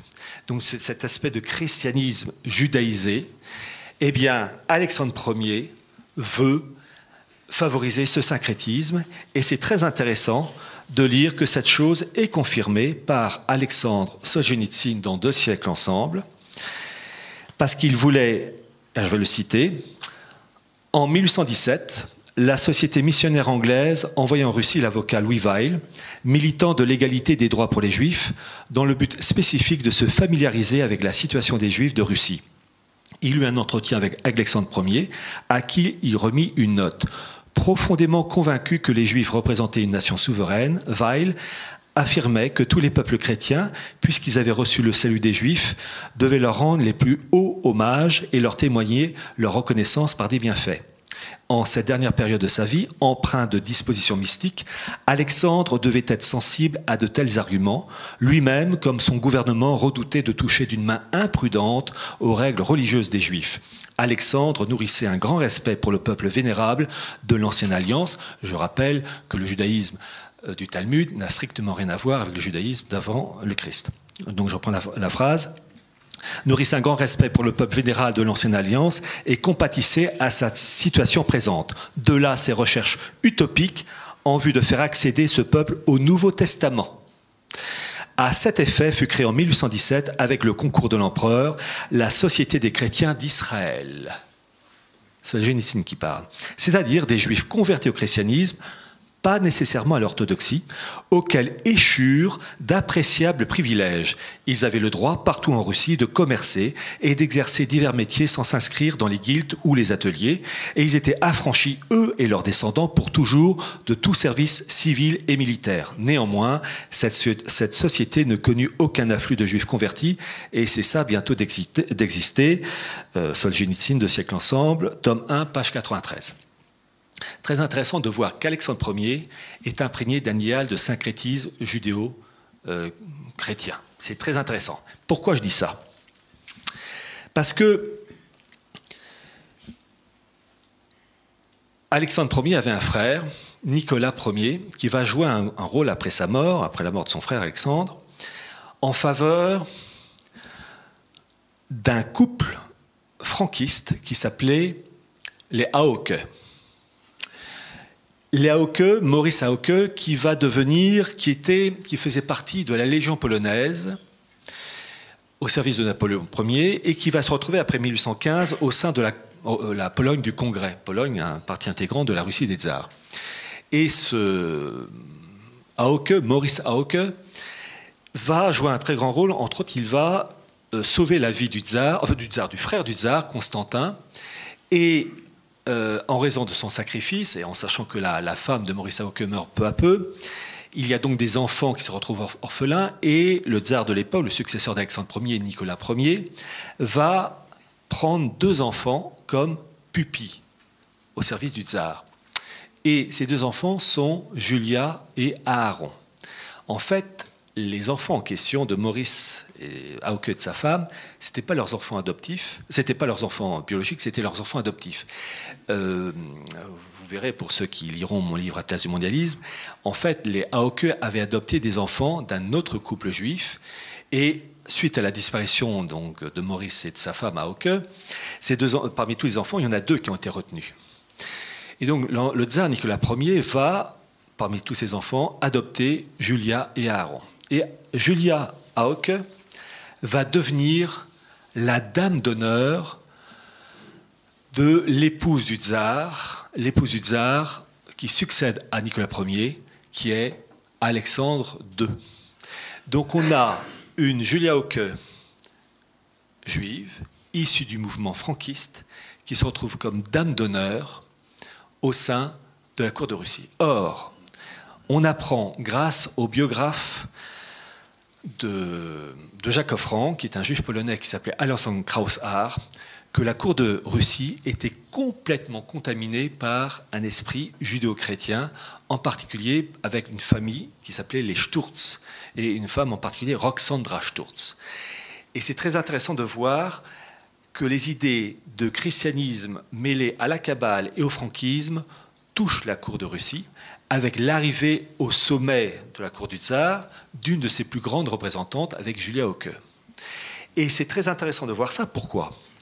Parce que cette Julia Hauke va épouser un certain Alexandre Battenberg.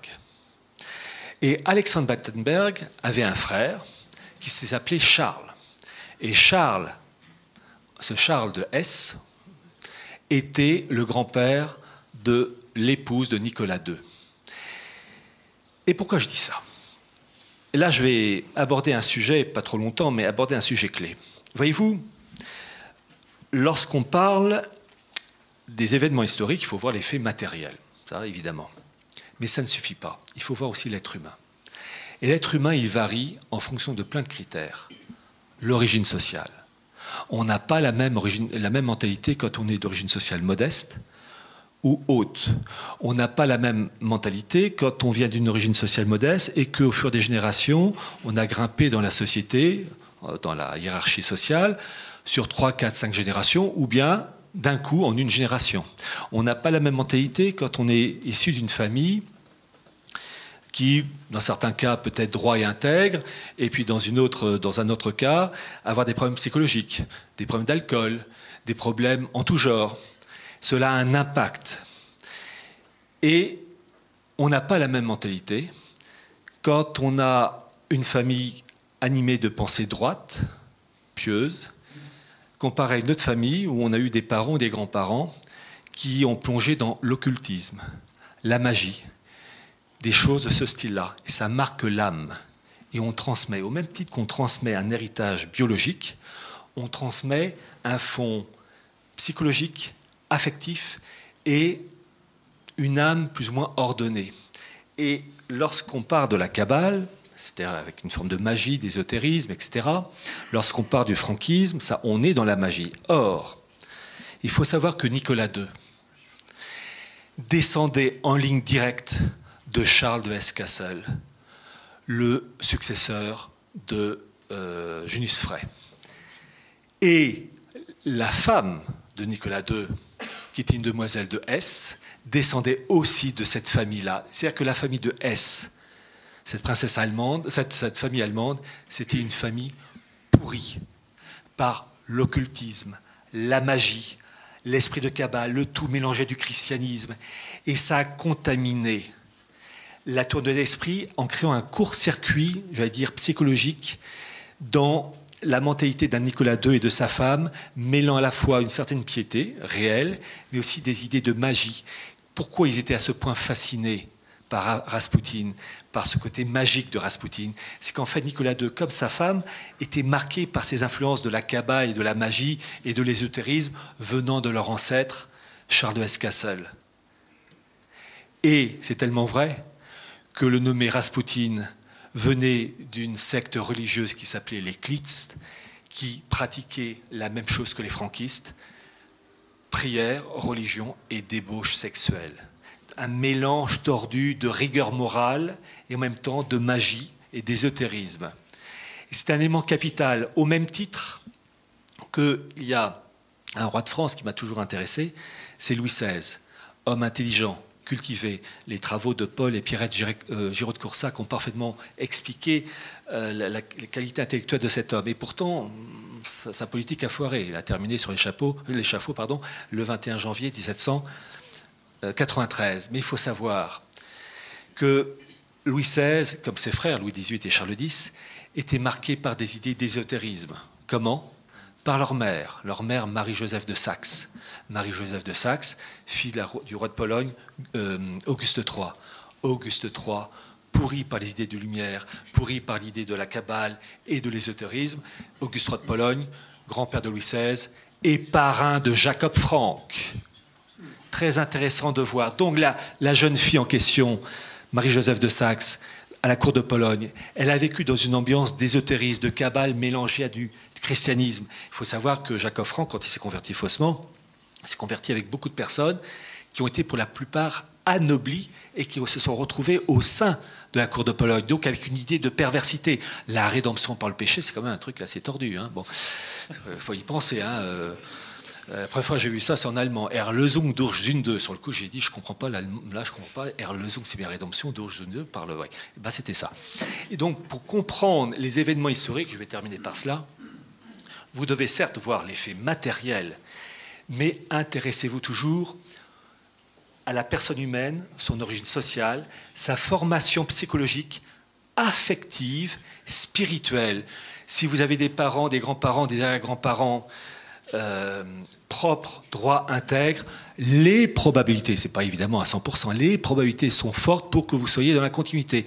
Si vous avez des parents, grands-parents, arrière-grands-parents qui ont plongé dans de la magie, dans des trucs ésotériques, ils ont d'une certaine manière, polluer leur âme. Et ça va se répercuter dans les générations suivantes. Et on ne peut pas comprendre l'histoire, et entre autres des événements pour la euh, Révolution française avec Louis XVI et la Révolution bolchevique avec Nicolas II et sa femme, Alex, de Herz-Darmstadt, si on ne comprend pas que ces gens-là étaient marqués par l'ésotérisme. Et il faut savoir ça pourquoi? Parce que eux, les kabbalistes, ils le savent.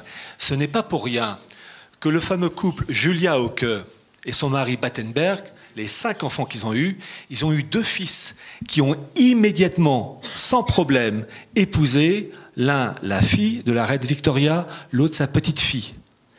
Donc un mariage, et la, famille régnante d'Angleterre, c'est la maçonnerie, c'est le protestantisme, enfin l'anglicanisme, c'est les protestants déguisés.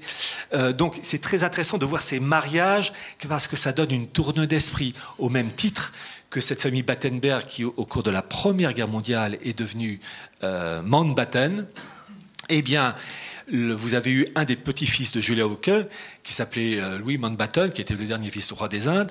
Il a épousé qui? Eh bien, la petite fille d'un banquier juif allemand, Ernest Kassel, qui était le banquier privé d'Édouard VII, fils de Victoria. C'est ça qu'il faut comprendre, la tourne d'esprit, les référents psychologiques, affectif, religieux, avec tout ce qui va avec Kabbale, pour ensuite comprendre les effets matériels. Merci de votre attention.